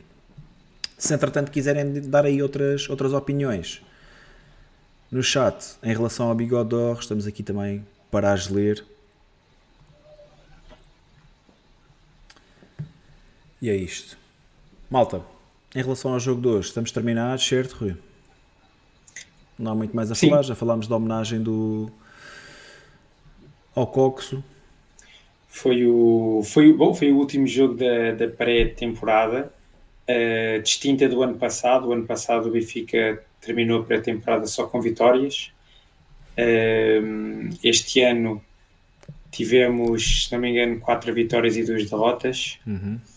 Uh, acho que também uh, encontramos uh, principalmente estes últimos dois adversários, adversários competentes, muito competentes. O ano passado, talvez, assim de cabeça, só o, só o Newcastle estaria a, este, a este nível, na minha opinião. E jogamos em casa, é diferente. Jogar em casa, jogar fora, acho que também sabemos que também tem aqui alguma alguma diferença, mas, mas acho que é uma, uma pré-época que terminamos a pré-época em termos de jogos com, com muitas incertezas. Acho que ano passado, quando terminámos o último jogo de pré-época, estávamos mais uh, seguros do que é que queríamos e de como é que iríamos jogar do que, do que este ano. E, portanto, uh, muito, muito expectante para ver como é que o Roger Schmidt vai trabalhar estes, estes últimos 10 dias, perceber como é que depois a equipa se vai apresentar fisicamente, se, se sempre houve aqui um, um maior eh, carga física nos últimos dias ou não. E, e pronto, e o que interessa é a partir de agora, porque uh, perder estes jogos da pré-época, para perderem nesta fase, uh, e portanto a partir de agora é que as coisas são a doer e as, e as escolhas do Roger Schmidt aí sim são uh, têm impacto. E, portanto, vamos ver como é que vai como é que o Benfica se vai apresentar no primeiro jogo da época. Muito bem, olha, vou só voltar aqui atrás. Rui, desculpa lá este interregno. O Sandro pediu-me para falar de João Vitor. Pá, vou, vou dar aqui um lamiré sobre o João Vitor. Eu, de certeza que o Sandro sabe que eu não sou grande fã do jogador, mas acho que esteve, esteve melhor do que o que tem estado no, nos restantes jogos. Acho, acho que contra o Burnley, por exemplo, também não, não fez um mau jogo, se bem que jogou, jogou central. Uh, pá, fez um jogo a competente. Posição dele, a posição dele. É? Fez um jogo competente hoje. Uh, não comprometeu, esteve assertivo. A verdade é que também não acrescentou nada ao, ao ataque. Ainda, acho que ainda fez lá um cruzamento que podia podia ter dado qualquer coisa, mas estava preocupado com outras coisas, vou ser sincero. E isto, e isto é. E até aproveitei para falar aqui nisto, porque, porque é, lá está, mostra aquilo que é a relatividade das coisas. Que é, eu nos primeiros jogos estava muito chateado porque João Vitor não era alternativo ao lado direito e era tudo o negativo que eu conseguia ver no Benfica durante os primeiros três jogos. Hoje, João Vitor já nem me parece ser. Uh, aquilo, que realmente grave, aquilo que realmente de grave se está a passar uh, no Benfica, porque acho que o Benfica tem outros problemas mais graves do que João Vitor à direita. Mas, mas lá está, é o poder da relatividade. Acho que, mais uma vez, João Vitor hoje não teve mal, fez um jogo aceitável. Não, não vou bater no rapaz. Bem, bora lá então.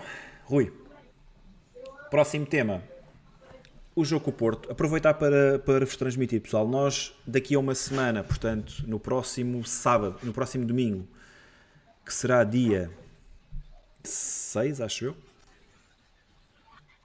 6. Portanto, no próximo domingo, dia 6, Bigode vai estar aqui a fazer uma antevisão do jogo com o Porto uh, e vamos ter fórum aberto.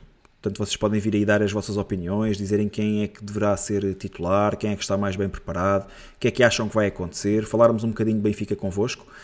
Uh, hoje, olhando para aquilo que foram estes seis jogos e, e tendo por base um, um campo em branco ou um campo vazio, vamos tentar convosco fazer aquilo que seria o 11 uh, ah, mais dentro daquilo que, pá, que é a unanimidade do benfiquista. Não, não sendo unânime, obviamente não sendo unânime, mas qual é que seria o 11 que a maioria escolheria para, para entrar em campo, caso estivéssemos à, à beira do jogo? Em relação à baliza, Acho que não há grandes Bruno, dúvidas, né? Queres, queres começar por aqueles vá mais ou menos indiscutíveis e deixar para o fim as dúvidas para depois fazermos tipo Sim, aqui podemos votação, fazer por isso, exemplo? podemos fazer isso. Pá, acho que não há grandes dúvidas na baliza, certo? Sim, o Odi, Acho que claramente. Odisseias está completamente identificado. Acho que em relação ao defesa direito também está completamente identificado. Será Alexander Bá, até porque não temos uma João, alternativa. João Vitor não convenceu. João Vitor não convenceu. É pá, acho que não é a posição dele. Acho, acho que, desenra- acho que É. para desenrascar, pronto, qualquer jogador poderia estar ali, mas, mas acho Até que a posição dele não faz Até sentido. Pá, até o Washington. E vou ser sincero, preferia o Washington ali do que, do que ter o João Vitor. Mais jogadores que eu acho que, que irão estar. ah, pá, acho que o António Silva, não é? Sim. Acho que António Silva será titular contra o Porto. Se não for, se não for, se não tiver lesionado, não é? Pode acontecer. Eu, eu, acho que também um que não há dúvidas é o Coxo.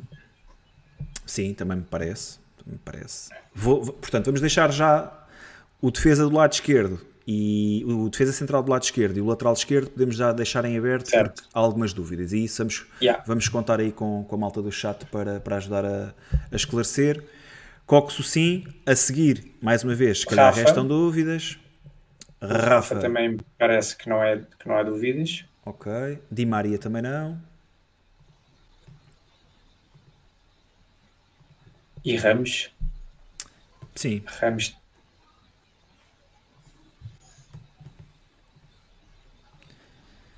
Pá, e isto será o esqueleto. Temos sete. Temos sete em jogadores. onze.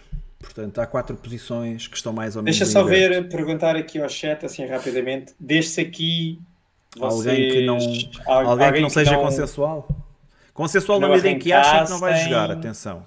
Porque nós sabemos Não que. arrancassem com ele ou acham que este chat é mais ou menos eh, unânime? Aquela unanimidade à calado.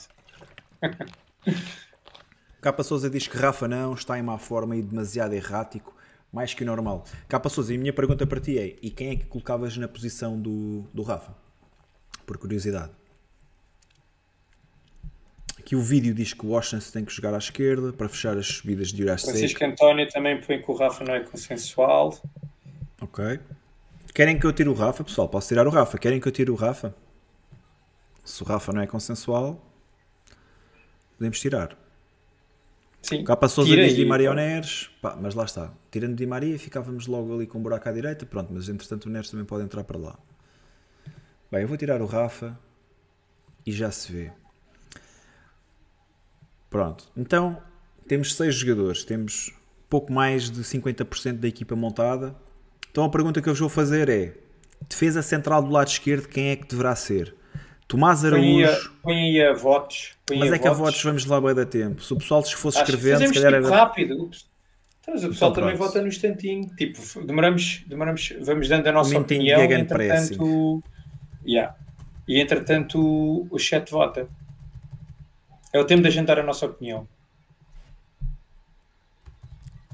Otamendi. Pá, vou pôr Tomás. E, E oh, oh, Bruno, e, e aqui nós vamos estar a, a defender o que é que nós queremos ou o que é que o Roger Schmidt vai fazer. Sim, sim. Para também. Não estou-te a perguntar, não é? Podemos, podemos ir fazendo, podemos ir fazendo isso, sim. Olha, eu acho que. Espera lá, Bruno, tu não Então, estás a então. ouvir. Estavas aí a pôr isso na votação. Vamos escolher quem nós achamos que vai ser o titular ou quem Ok. achamos que o Roger Schmidt vai escolher. Então que é eu percebi, fazemos posso, com. posso arrancar. Podemos, podemos fazer as duas maneiras. Podemos dizer isto é rápido. Ok, Enquanto o pessoal vota. então vá. Então, eu ia com o Murato, por, por aquilo que, que Murato fez na, na pré-época, e para mim tem sido o dono do lugar, tem, tem, tem feito bem. Ahm, Murato está mais bem preparado neste dia, mais uma vez, se o jogo fosse hoje, ok, ou se o jogo fosse amanhã, vá, ah, eu colocaria Murato. Aquilo que eu acho que vai acontecer é ser Otamendi. Rui, Ahm, eu, pelo que eu expliquei há bocadinho, colocaria Otamendi e acho que o Roger Schmidt vai escolher Otamendi. Acho, eh, volto a dizer, é um líder, é o nosso capitão, é um jogador que tem muita influência dentro de campo.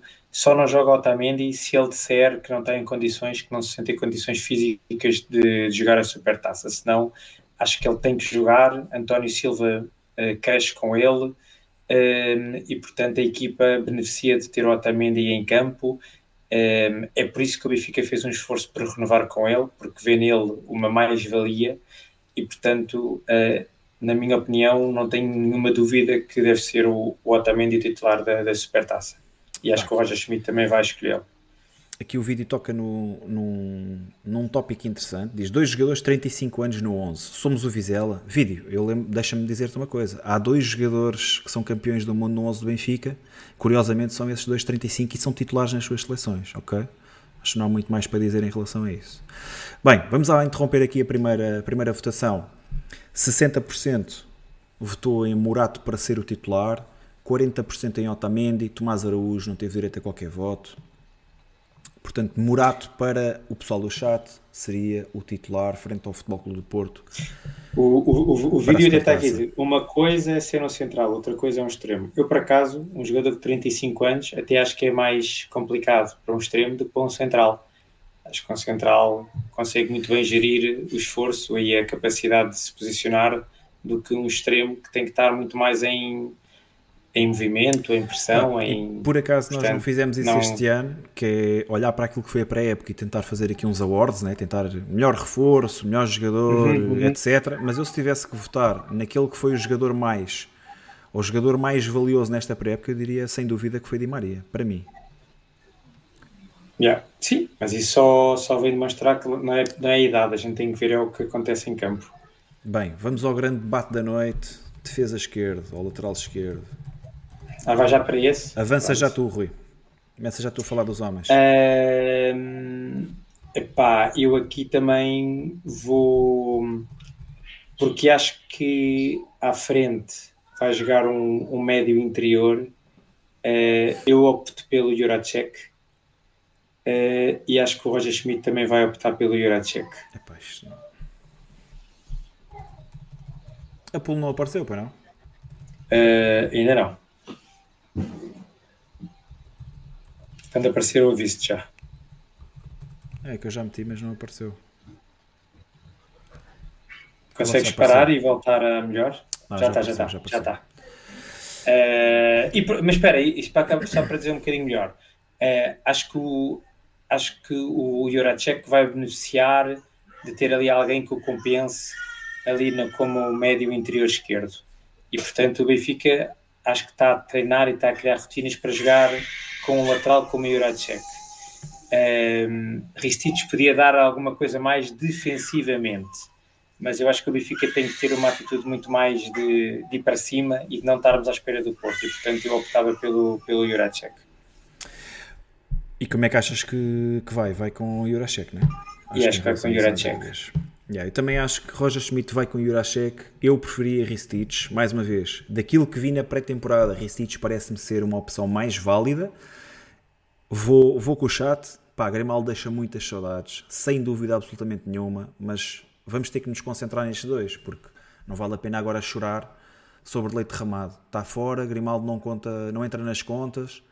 Uh, Ristich parece-me mais jogador neste momento. A minha opinião pode mudar no futuro, pode mudar já no próximo jogo mas eu ia de Ristich, acho que Roger Schmidt vai de Jurasek. Mani Valera diz que a opinião dele é, é Jurasek, a opinião do treinador é Jurasek. Francisco António Capa Souza Ristich. Helder diz que Jurasek não está pronto para um jogo deste calibre, é que não está mesmo. Bem, vamos interromper. Yeah. Chat também vota Ristich com 85%, acho que aqui já é mais claro. Oh Bruno, desculpa lá que eu ao bocadinho depois perdi-me. Tu tinhas, também tinhas preferido o Morato, não foi, Bruno? Eu ia de Morato, sim.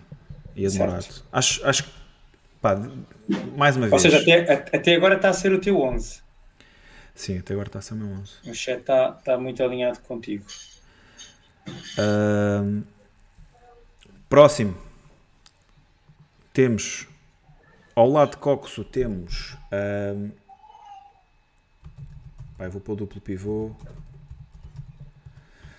Temos como opções Florentino, Chiquinho e o Chiquinho que aparece nos, nos tweets do, do, do Fabrício Romano, Rui. Quanto é que achas que custa um. quanto é que achas que custa um tweet do Fabrício Romano? Tipo, o empresário pagar Pá, para pôr lá uma cena dizem, daquela? Dizem que ele recebe por mês 80 mil euros no Twitter. Mas de ah, quê? Com, com posts encomendados. Pá, se calhar 5k, diria eu. Só? 5k para ele fazer assim uma notícia destas. Não sei, okay. mas, mas não, vou, não vou questionar aqui a, a, pá, o profissionalismo do, do Fabrício Romano. Olha, Florentino, Chiquinho e João Neves são as únicas opções. Não, a faltar alguém? Apareceu a, a Pula ainda. Mas, mas está-me a faltar alguém? Não, não, não, não. Florentino, Chiquinho e João Neves. Ah, aí falta o Orsnes. Então, e o Orsnes? Ok. Então, olha, Rui. Eu ia de Florentino. Mais uma vez, acho que é o jogador que melhor uh, faz a posição de 6. É o, jogador que tem características defensivas uh, que o Benfica necessita para um, para um duplo pivô, no meio campo ali a 2. Uh, provavelmente será o jogador que eu, gostaria, que eu gostaria de ver mais ao lado do Coxo, dará outra liberdade defensiva ao Coxo, poderá se calhar ajudar a fazer aquilo que eu tão, que eu tão de errado apontei na primeira parte do Benfica, que é uh, a ultrapassar a primeira fase de construção. A construção do Benfica não está boa e se calhar uh, o facto de haver ali um tampão com, com a capacidade de, de Florentino permitirá a Coxo uh, sair a jogar melhor ou tomar mais as rédeas do jogo. Eu iria de Florentino. Uh, estou muito, com muitas dúvidas sobre aquilo que Roger Schmidt vai fazer. Não tenho mesmo a menor ideia. Eu acho que vai ser entre Florentino e João Neves, mas estou mais uh, virado para Florentino. Eu acho que Costas é capaz de jogar à esquerda. Acho que daquilo que foram estes últimos dois testes, Roger Schmidt colocará Osnas a jogar à esquerda e colocará ou João Neves ou Florentino uh, naquela posição.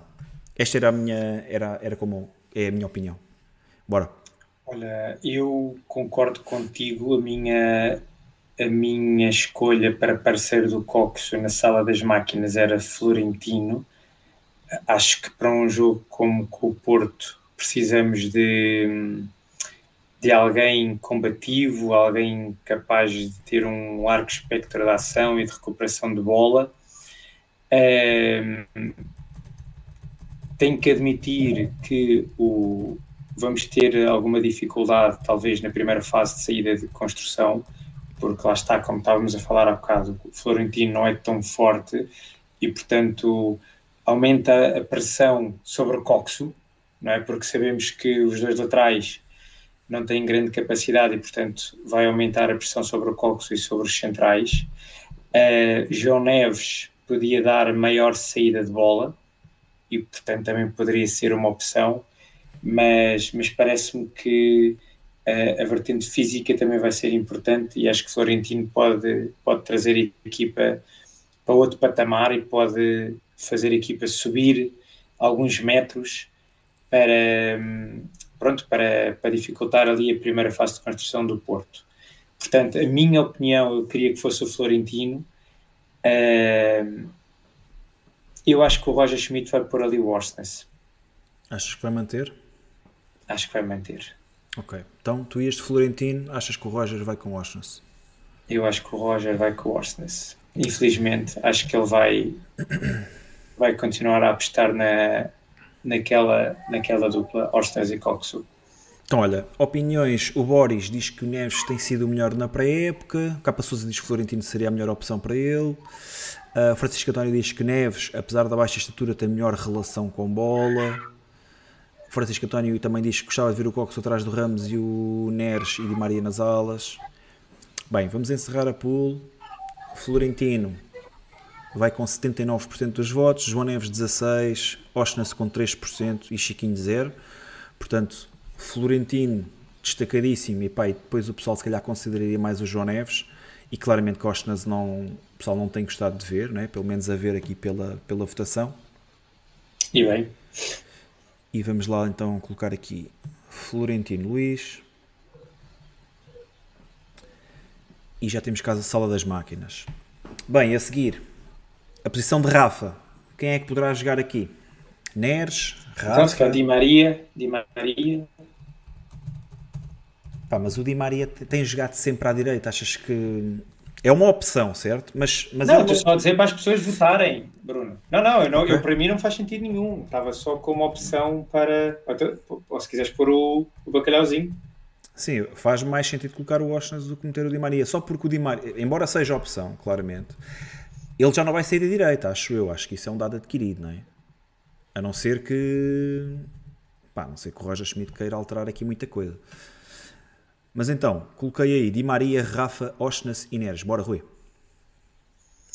Uh, para mim é Rafa, para mim já tinha dito que, era, que não havia dúvida aqui nenhuma.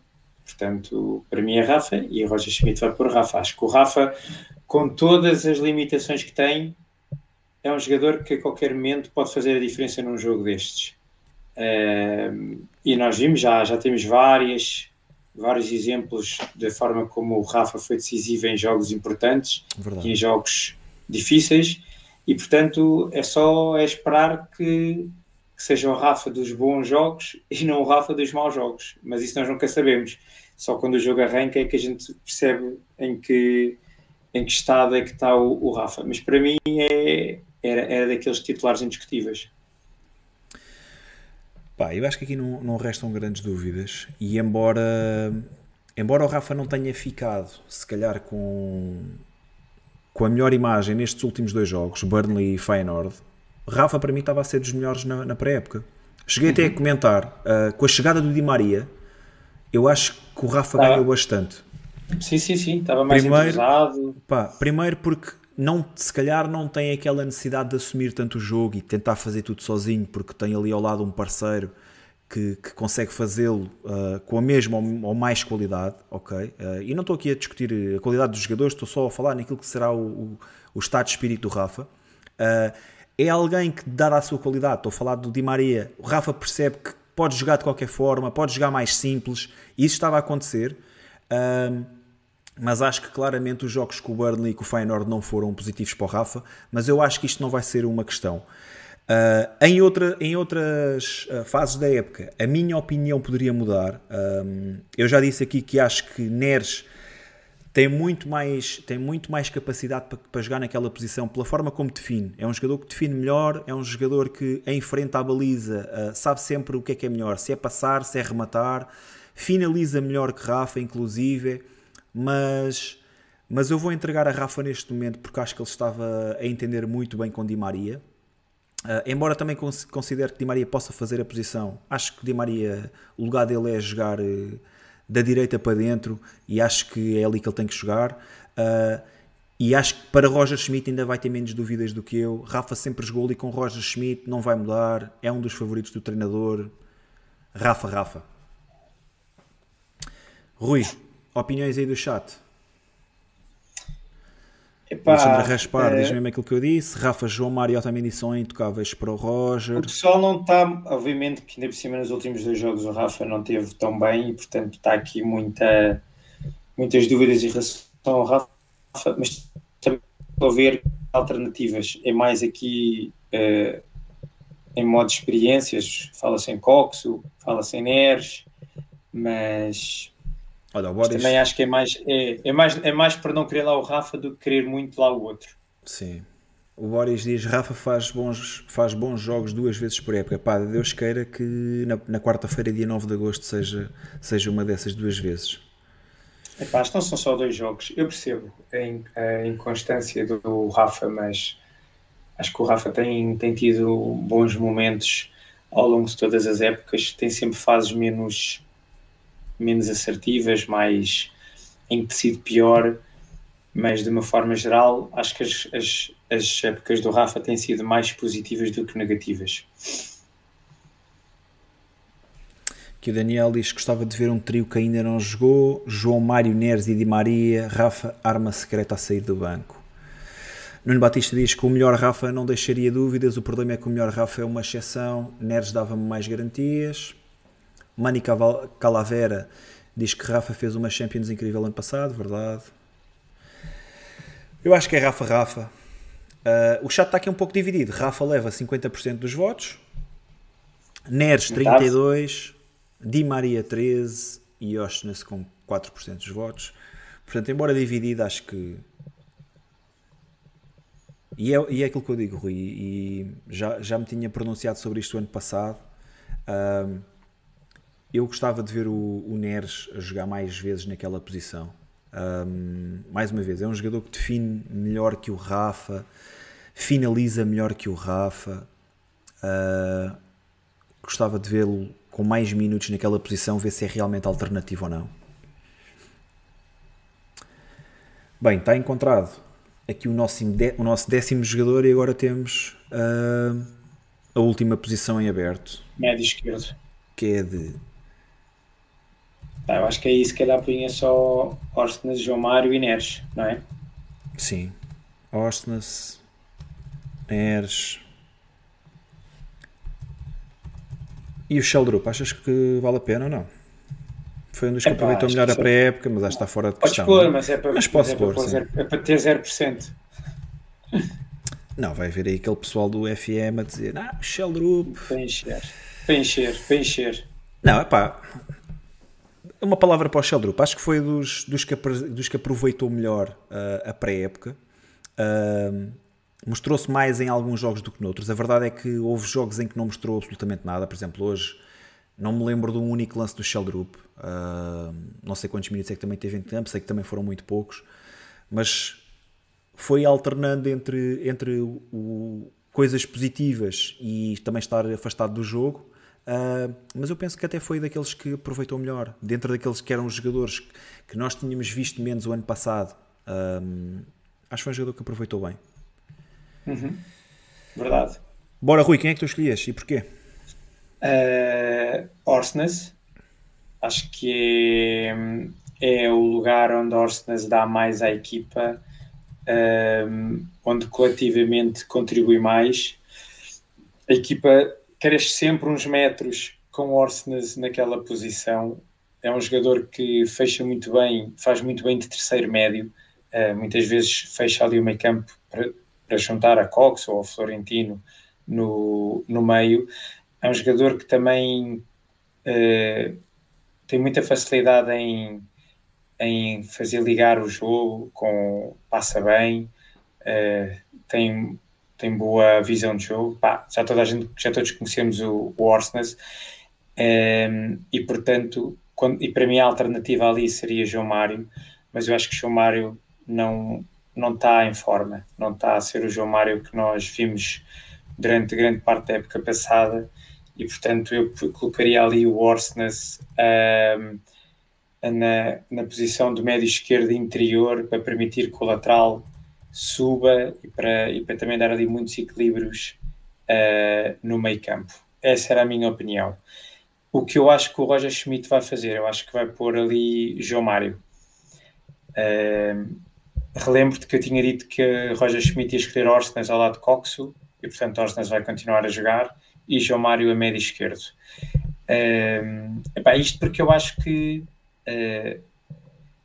o Roger Schmidt tem, tem esta questão de teimosia e eu sempre disse aqui já há muito tempo que eu acho que o João Mário, o Roger Schmidt tem uma confiança inabalável, vê nele a sua extensão em campo, a, a parte racional da equipa e portanto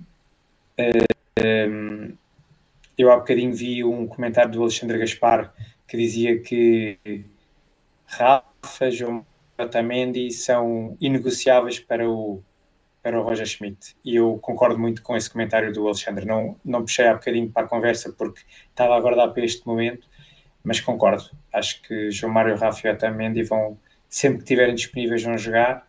Uh, e pronto, não concordo. Acho que fiz jogar Orsnes e Florentino no meio, mas infelizmente acho que vai ser assim que o Benfica vai jogar.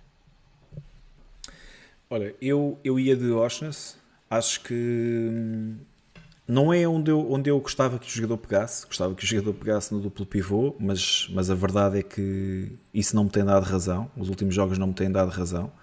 Uh, então ia de Oshness na esquerda, Penso que no meio campo a 2, o Porto joga sempre com meio campo a 3, ou quase sempre com meio campo a 3, Uh, Washington se podia equilibrar muitas contas. Não, não podemos esquecer que a primeira vez que isto, que isto aconteceu no Benfica, que esta experiência ou que esta opção de Roger Schmidt de pôr Washington à esquerda aconteceu exatamente contra o Porto no, no Estádio do Dragão, na primeira volta ao ano passado, uh, com bons resultados.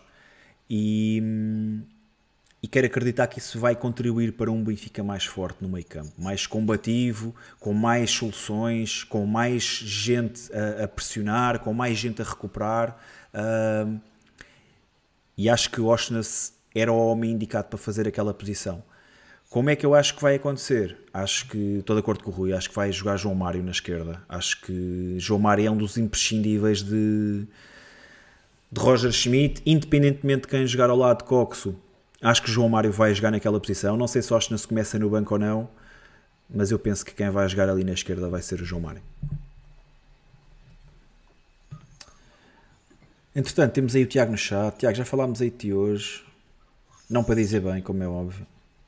Já viste que sempre que o Tiago se ausenta aqui do, do bigode, o Benfica cai o Benfica em queda quebra, meu. Pá, Tiago outra vez o gajo não estava no Porto com o Inter Verdade. com Chaves. Foi quando tivemos o nosso pior período da época. Tiago, volta depressa. O homem voltou, voltamos às vitórias. És o, és o talismã do aí, para ficarem calmos, e do Benfica. Garantimos não? que o, não, e garantimos que o Tiago está cá para a supertaça, portanto... Vamos ver, vamos ver. a é falhar é era agora nesta fase. Ainda não, é, é garantido. garantido. Ainda não é garantido. Não sei, o homem, o homem viaja mais que o Papa, meu. O homem, por causa disto das jornadas da juventude, está em todo lado, Tiago.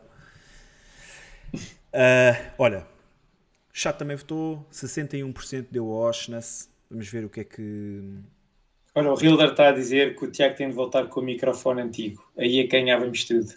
Olha que não, olha que não. Nós tivemos um ano que ele parecia, o, parecia um banqueiro em Mário Polo e, e não foi nada isso. A primeira, a primeira época de bigode foi a época de Jorge Jesus no Benfica. Pá. Não, não, não traz boas memórias esse, esse microfone do Tiago. Foi o contrário. Yeah, quando, yeah. O Tiago, quando o Tiago meteu um microfone novo é que começámos a dar cabazes. Foi no Natal, não foi? Já não me... Sim, acho que foi por aí. Foi a altura acho do Natal. Então, médio esquerdo, Osna 61% dos votos, Neres 23%, Sheldrup à frente João Mário, Rui. Sheldrup 11%, João Mário com 3%. Yeah. Bem, deixa-me lá agarrar aqui no Oshness. Passar aqui o Viking para a esquerda e era assim que o chat ia. Estava aí o pessoal a dizer que era tirar print e enviar para o Roger Schmidt. Não é preciso. Roger Schmidt vê o programa, ele sabe o que é que, o, o que, é que os adeptos de bigode pensam. Portanto, e o vamos... Papa Francisco também, sim, assim, por acaso hoje sim. não está cá, mas também assiste ao nosso, mas vê amanhã. nosso podcast. Mas ouve amanhã. O Papa Francisco não vê no YouTube, é Spotify. Yeah. Rui, ias contente assim? Assim, uh, quase, porque eu preferi ter Otamendi e Juracek na defesa, de resto era, era o meu 11. Ok, então não Para ti era impec, para ti era na mousse, não é? É pá, sim, de certa maneira sim. Então, o que é que mudavas? É pá, não, não vamos por aí. Não, estou a brincar. Eh, estou uh, a brincar. Acho, acho que é o 11 mais equilibrado neste momento. Foi aquele que, dada a experiência com o Roger Schmidt, foi aquele que, que teve melhores resultados. E acho que é assim. Acho que alguns membros, não, alguns jogadores não têm estado tão bem. O João Mário, uh, que para mim entraria claramente no 11 do Benfica do ano passado.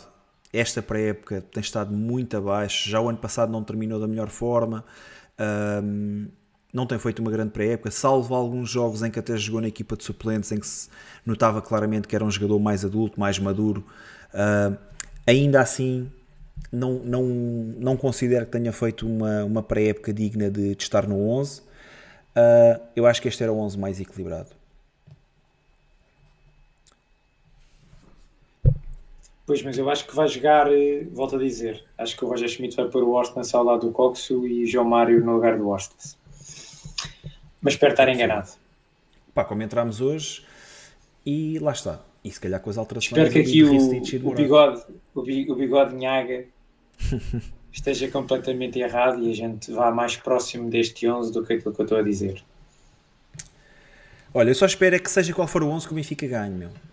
Isso é que para mim era espetacular. Olha, o, o vídeo está aqui a levantar um, acho que um bom tema. O Di Maria nos jogos mais difíceis da pré-época esteve bem? Pergunta. esteve bem contra os mais fracos. Uh, concordas? Como é que viste isso? Eu acho que o Di Maria foi um espelho daquilo que foi toda a equipa, não foi só, não foi só o Di Maria. Uh, por exemplo, o Di Maria contra o Celta se calhar foi o melhor jogador em campo e a equipa não, não esteve, esteve muito longe de, daquilo que já tinha feito. Concordo com o vídeo, concordo, quer dizer, respondendo à pergunta do vídeo, uh, faz sentido a pergunta, porque realmente uh, Di Maria não esteve bem nos jogos mais, mais competitivos, mas quem é que esteve bem nos jogos mais competitivos? É que, mais uma vez, este Benfica, até, até nisto, acaba por ser uh, transversal, que é, se a equipa está bem, há alguns jogadores que se destacam mais que outros, neste caso Di Maria destacou-se bastante, lembro que Di Maria teve 3 bigode d'or aqui nos 6 jogos que fez na pré-época, uh, e só jogou 5, não é? Não jogou o primeiro jogo, Portanto, Di Maria esteve bem contra os fracos, assim como, como o Benfica esteve melhor contra essas equipas mais acessíveis. Quando, quando o nível de dificuldade aumentou, nos últimos três jogos, Celta, Burnley e, e agora Feyenoord, uh, esteve o Di Maria e estiveram os outros todos apagados, porque acho que o problema vai além de Di Maria, é mais coletivo do que outra coisa. Isto é a minha opinião. O Hiller está aqui a dizer uma coisa muito importante que é o, o Di Maria em finais não perdoa. Pronto, pá. Só queremos é ver o Di Maria ah. em campo no dia 9. Não, mas olha, o que, é, o que é que se calhar também podemos pensar aqui um bocadinho em relação a isso? Concordo contigo, acho que lá está. Foi aquilo que a gente veio dizendo aqui ao longo destes jogos. Quando o coletivo não está bem, o individual sofre sempre. E Di Maria não foi exceção, como tu disseste. Acho que uh, não encontramos aqui nenhum jogador que tivesse sobressaído nesta equipa que coletivamente não funcionou. E agora, o que eu, o que eu vejo é que hum, o Di Maria continua, cada vez que toca na bola, a gente vê há ali qualquer coisa que pode acontecer, não é? E, e portanto, é um, é um jogador que a qualquer momento pode fazer a diferença. Uh, o que é que nós perdemos com o, Di, com o Di Maria em campo? O ano passado, nós, grande parte da época, jogámos com Orsnes à esquerda e João Mário à direita.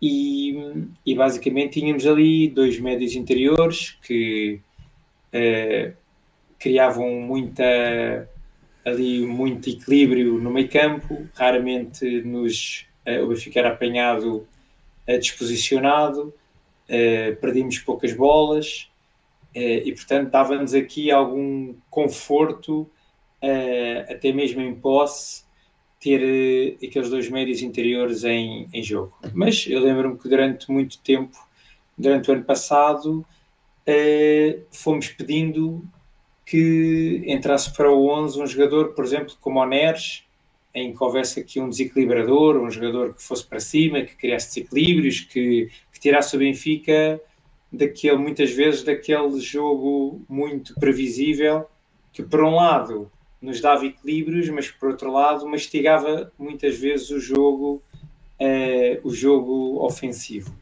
E portanto, eu acho que Di Maria traz isso. Di Maria basicamente faz o que, o que nós pedimos que Neres fizesse o ano passado. É um desequilibrador, é um jogador que a qualquer momento pode criar uma, uma jogada de perigo. Agora, não defende tanto como o João Mário defendia o ano passado se calhar não é tão bom na, no momento da, da, da primeira pressão uh, ofensiva, porque lá está, também já não tem se calhar aquela capacidade física para o fazer.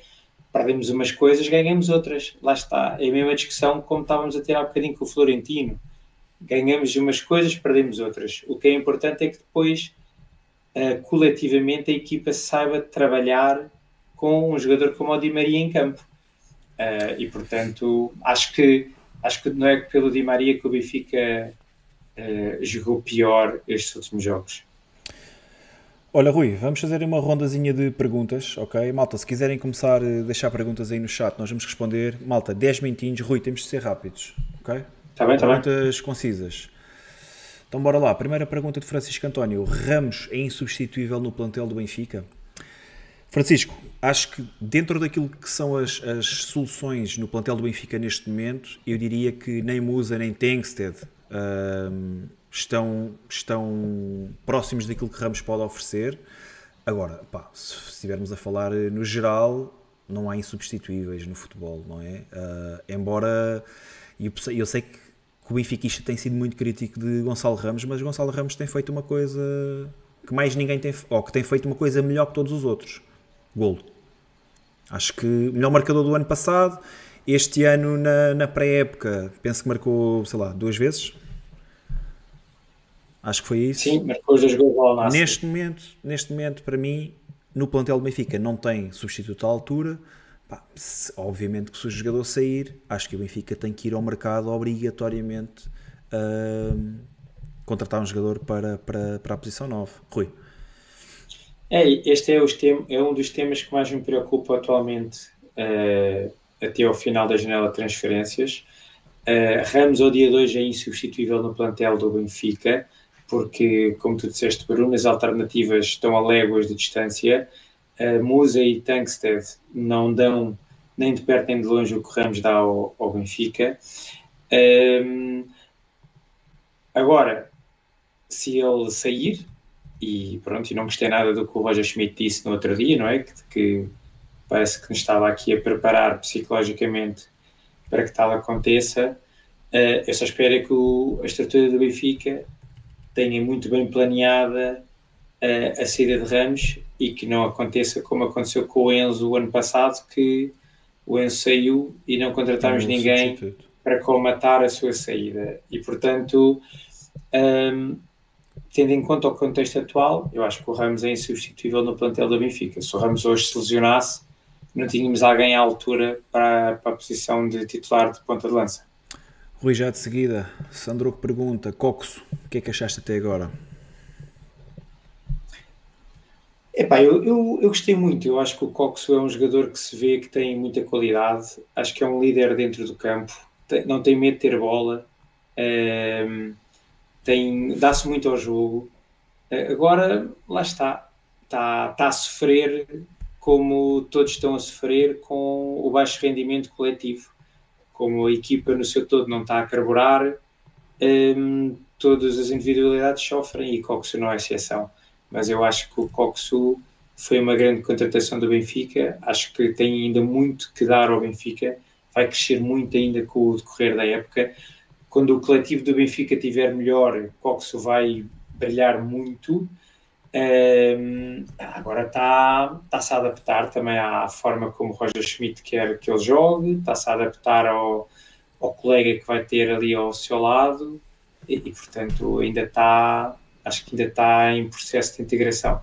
Mas, mas acho que, é, acho que estou, no geral tenho gostado muito na forma como o Coxo tem, tem jogado.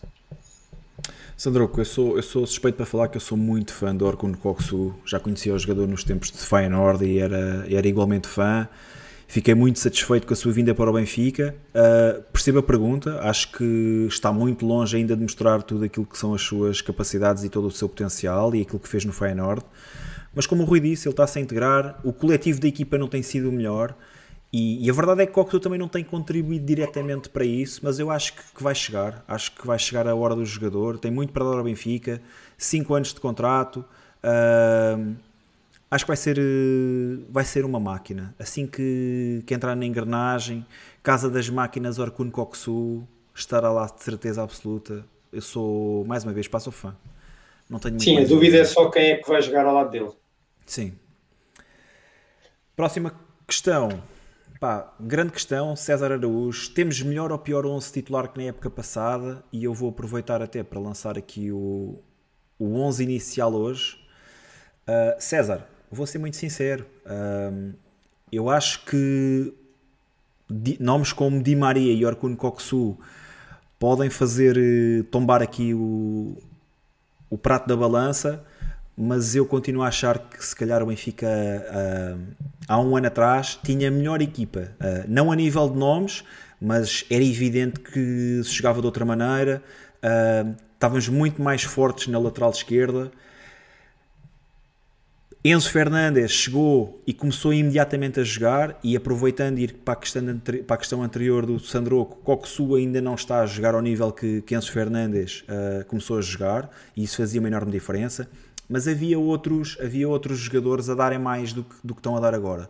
Portanto, a nível de nomes, uhum. eu vou só colocar aqui uh, novamente a questão do, do, do César.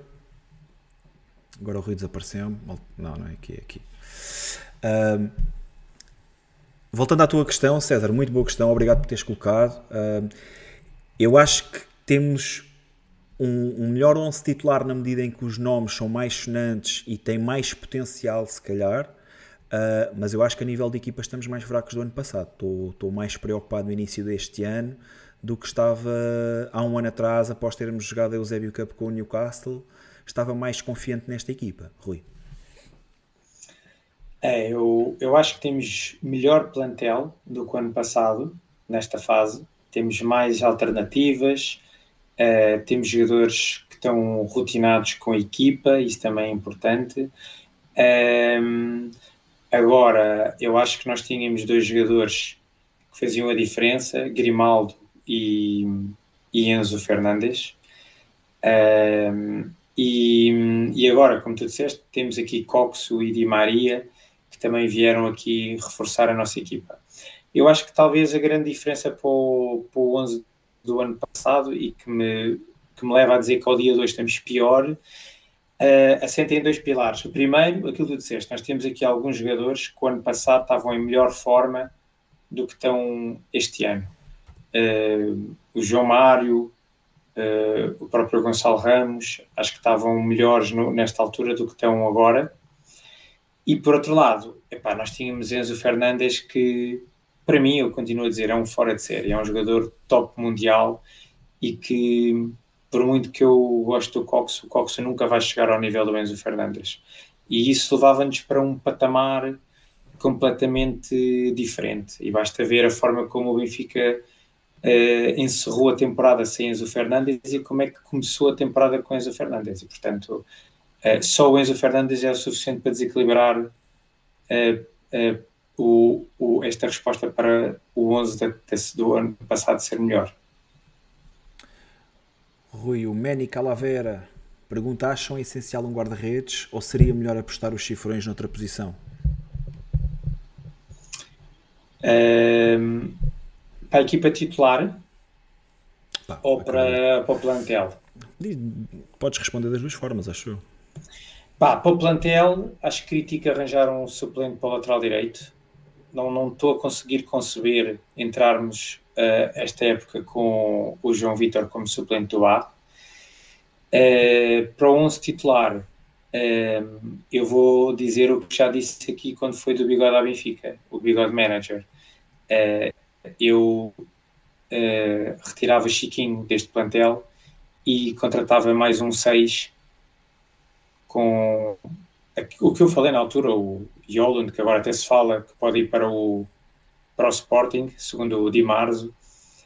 Uh, era, era para mim a contratação que eu, que eu faria. Continuo a dizer, mas eu, como já sabe a minha posição, eu não acho que o Odi seja o maior problema do nosso plantel.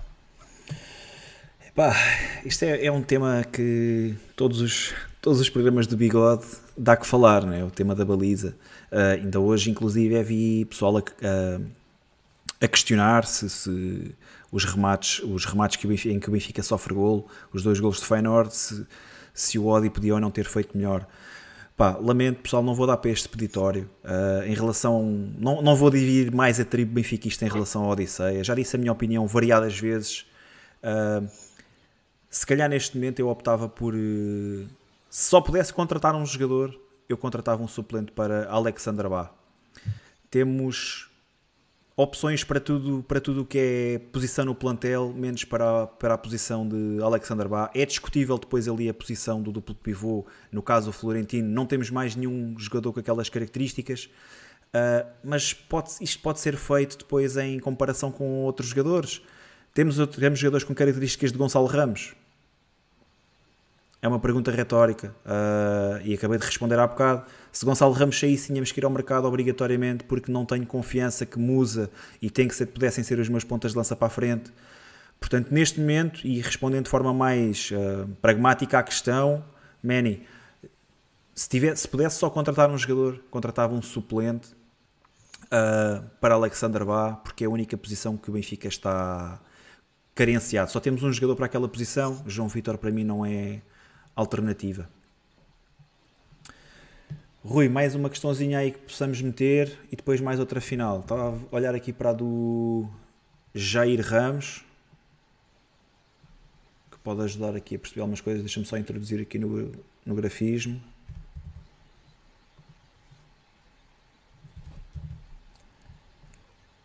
Então, o Jair pergunta uh, porque é que o Roger Schmidt não joga com um médio defensivo puro como o Tino e deixa Coxu mais próximo da baliza, Rui?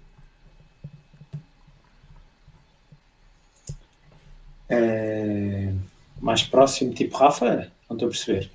Uh, eu, acho que sim, acho que o, sim. Epá, pois, boa pergunta. Eu acho que o Roger Schmidt, desde, desde que chegou, que tem jogado ali com o duplo pivô e não me parece que seja essa. Ele não acredita nessa maneira de jogar com, com, com seis sozinho lá atrás. Até porque eu acho que o time não é esse tipo de jogador. Acho que não. Para isso tínhamos que ter outro tipo de jogador para jogar nessa forma. Portanto, acho que não. Acho que esta resposta dá-se dizendo claramente que o Roger Schmidt não não acredita nesse, nessa forma de jogar. E gostei da forma como escreveste Roger Schmidt. Jair, acho, Faltava acho um que aqui... no fim para ser Schmidt. Schmidt. Era o Schmidt. Jair, uh, Coxu nunca jogou a posição 10, ok? Se o fez foi em algumas situações uh, raras no Feyenoord, mas ele sempre jogou em duplo pivô. Uh, agora, ele é um, é um jogador que tinha muito gol e, tinha, e tem muita assistência, tem uma boa chegada à área, sem dúvida. Mas eu penso que isso chegará também no Benfica com, com mais envolvência, com maior envolvência no coletivo, com percebendo as movimentações do seu colega, estando mais à vontade. Uh, eu penso que ele neste momento está numa posição de querer fazer simples e, e bem. Um, com o tempo isso vai acontecendo, até porque lá está, as dinâmicas de equipa vão melhorando, ele vai conhecendo os, os parceiros de equipa e as coisas vão se desenrolando de outra forma. Eu acho que, que ele já é um jogador com muito boa chegada à área, mas mais uma vez, ele jogou sempre em duplo pivô no Feyenoord, ok? Uh, não, não vejo que possa ser um jogador como Rafa, porque eu nem vejo bem o Rafa como um 10. Eu vejo o Rafa mais como um segundo avançado. Uh, 10 é mais aquele armador, aquele jogador que pega no jogo, consegue se virar para a baliza e consegue uh, ser uh, o, último, o último passe. Uh, e eu acho que Rafa não é bem essa, essa, essa, esse papel que ele tem no, no jogo do Benfica. Rui, questões? Havia aí uma questão engraçada. Epá. Aqui, Pá, aqui o vídeo diz, faz aqui alusão ao facto de se Florentino se ilusionar como é que a coisa corre. Uh, vou meter aí a questão dele.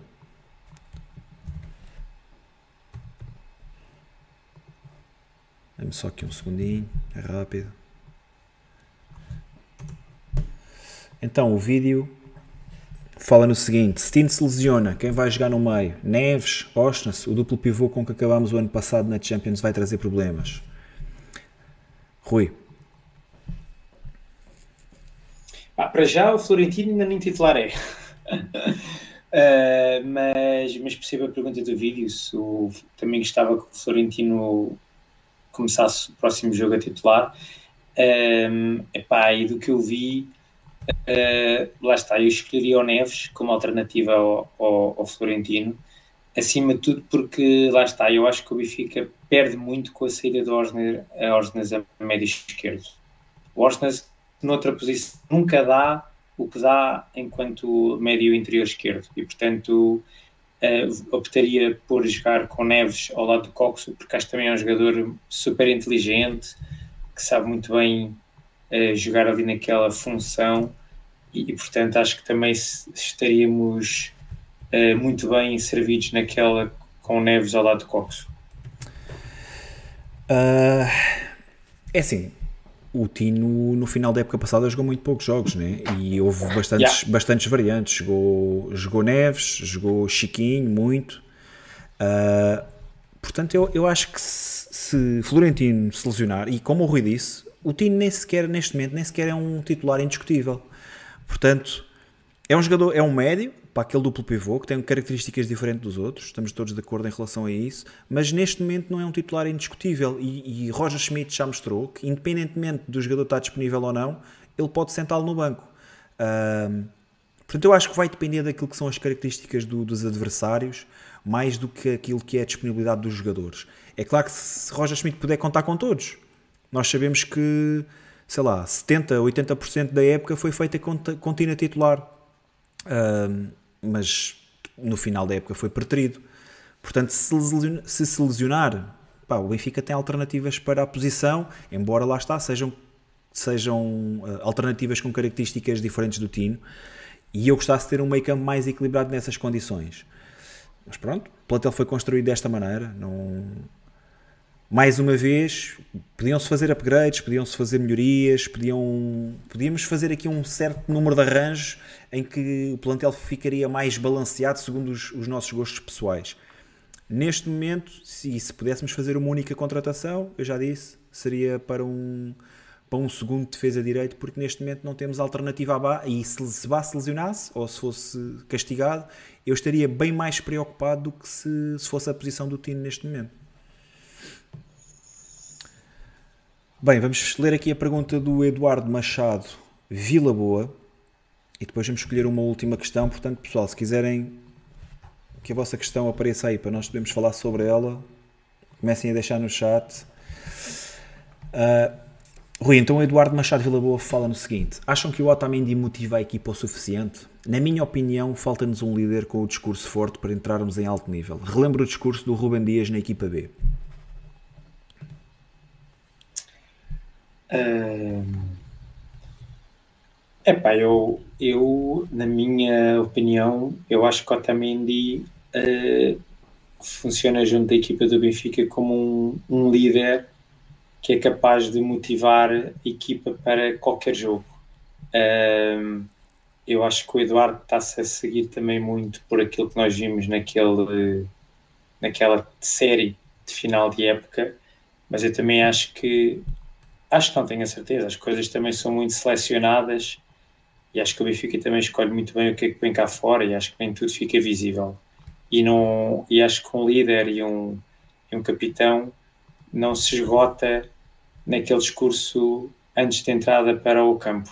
Uh, isso faz ao longo da semana, faz ao longo de, do, de todos os treinos, faz ao longo do, do jogo e, e eu pelo menos confio, confio muito atualmente no Otamendi como capitão. Acho que efetivamente é um jogador com muita fome de vencer, com, ainda com muita vontade de ganhar coisas e, portanto, não, não acho que, que seja por aí que a gente tenha um problema.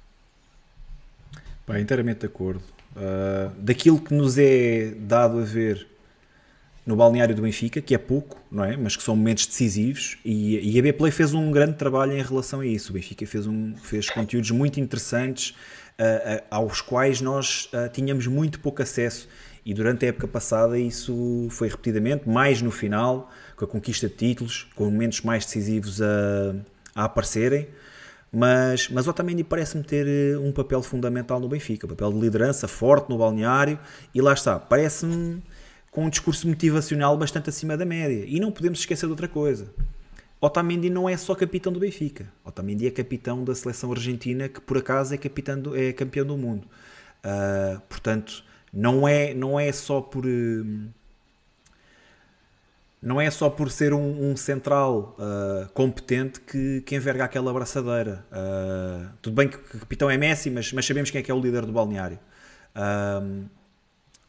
Portanto, em relação aqui à, à questão, à, à, tua questão, Eduardo, pá, acho que reconheço um, a Otamendi todas as, as grandes uh, características de um líder, todas as grandes qualidades que um líder pode ter.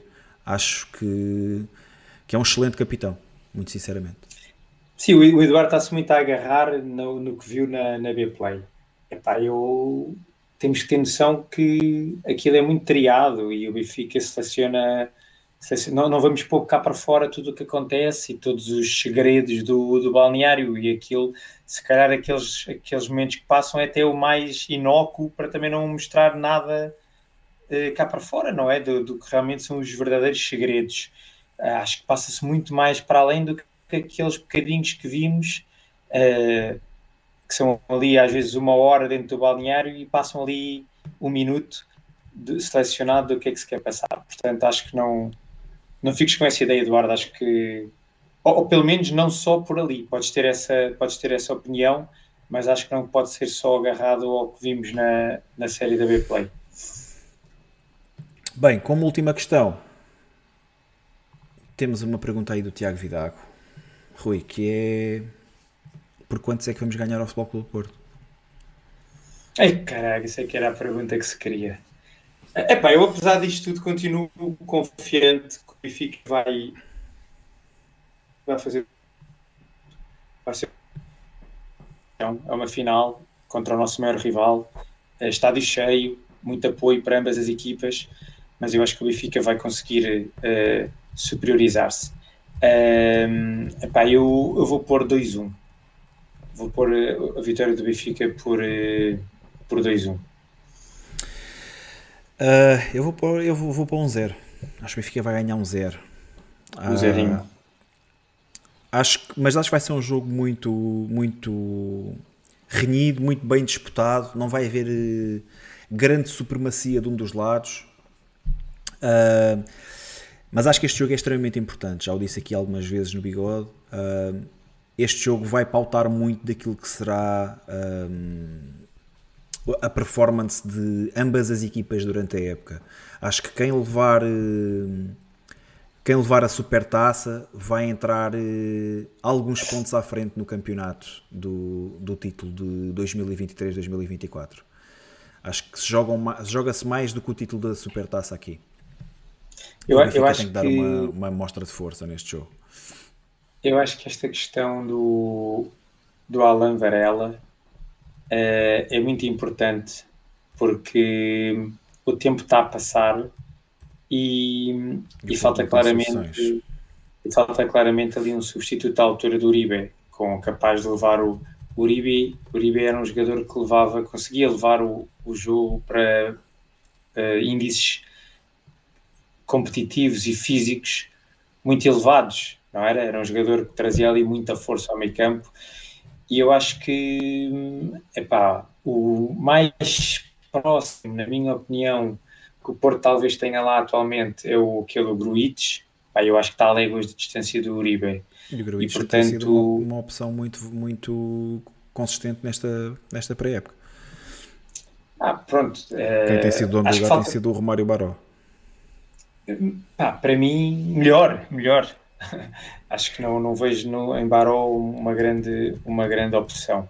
Mas pronto, mas isto tudo para dizer o quê? À medida que os dias vão passando, menos dias uh, estão disponíveis para, se houver uma contratação para o Porto, poder se integrar na equipe e, portanto, acho que isso também corre a favor do Benfica.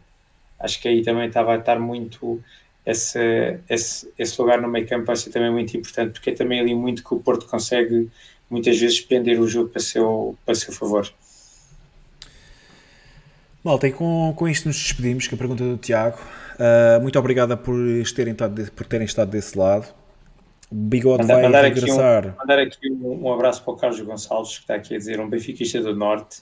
Um grande abraço para, o, para todos os benfiquistas do Norte, do Sul, que, estão, que nos ouvem lá fora, do país.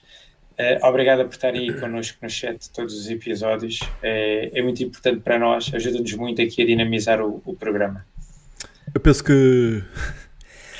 Malta, Bigode vai estar de volta no próximo domingo às 9 e meia. Participem, tragam um headset, tragam um Zoom. Nós vamos fazer eh, uma antevisão do, do Benfica Porto da Supertaça que decorrerá depois na próxima quarta-feira ou na, na quarta-feira seguinte. Um, e contamos aí convosco para nos darem opinião. Vamos ter aí várias perguntas para vocês uh, poderem dar o vosso feedback e contamos aí convosco, como sempre. Até lá, yeah, um grande triste, abraço. Fico triste de terminarmos o episódio sem chegarmos aos 100 likes. Mesmo, já não acontecia há algum já, tempo. O, embora, o bigode, embora estejam 130 neste está, momento. Mas o bigode, o bigode não está parado. Não está habituado. Foi... Percebo que estejam tristes, mas o bigode não tem culpa. Portanto, deixem like antes de saírem. Uh, gostávamos de terminar o programa com 100 likes, pelo menos. E se nos estão a ouvir pela primeira vez, e gostaram do programa, subscrevam, partilhem com os vossos amigos pelos WhatsApps e por onde possam partilhar o, o nosso canal e ajudem-nos aqui a, a, chegar a mais, a mais benfiquistas. Um grande abraço, bigodes, obrigado por estarem aqui connosco e eu Benfica. Malta, grande abraço, uma boa semana. Lá nos vemos na próxima, no próximo domingo. Um grande abraço e viu o Benfica, pessoal.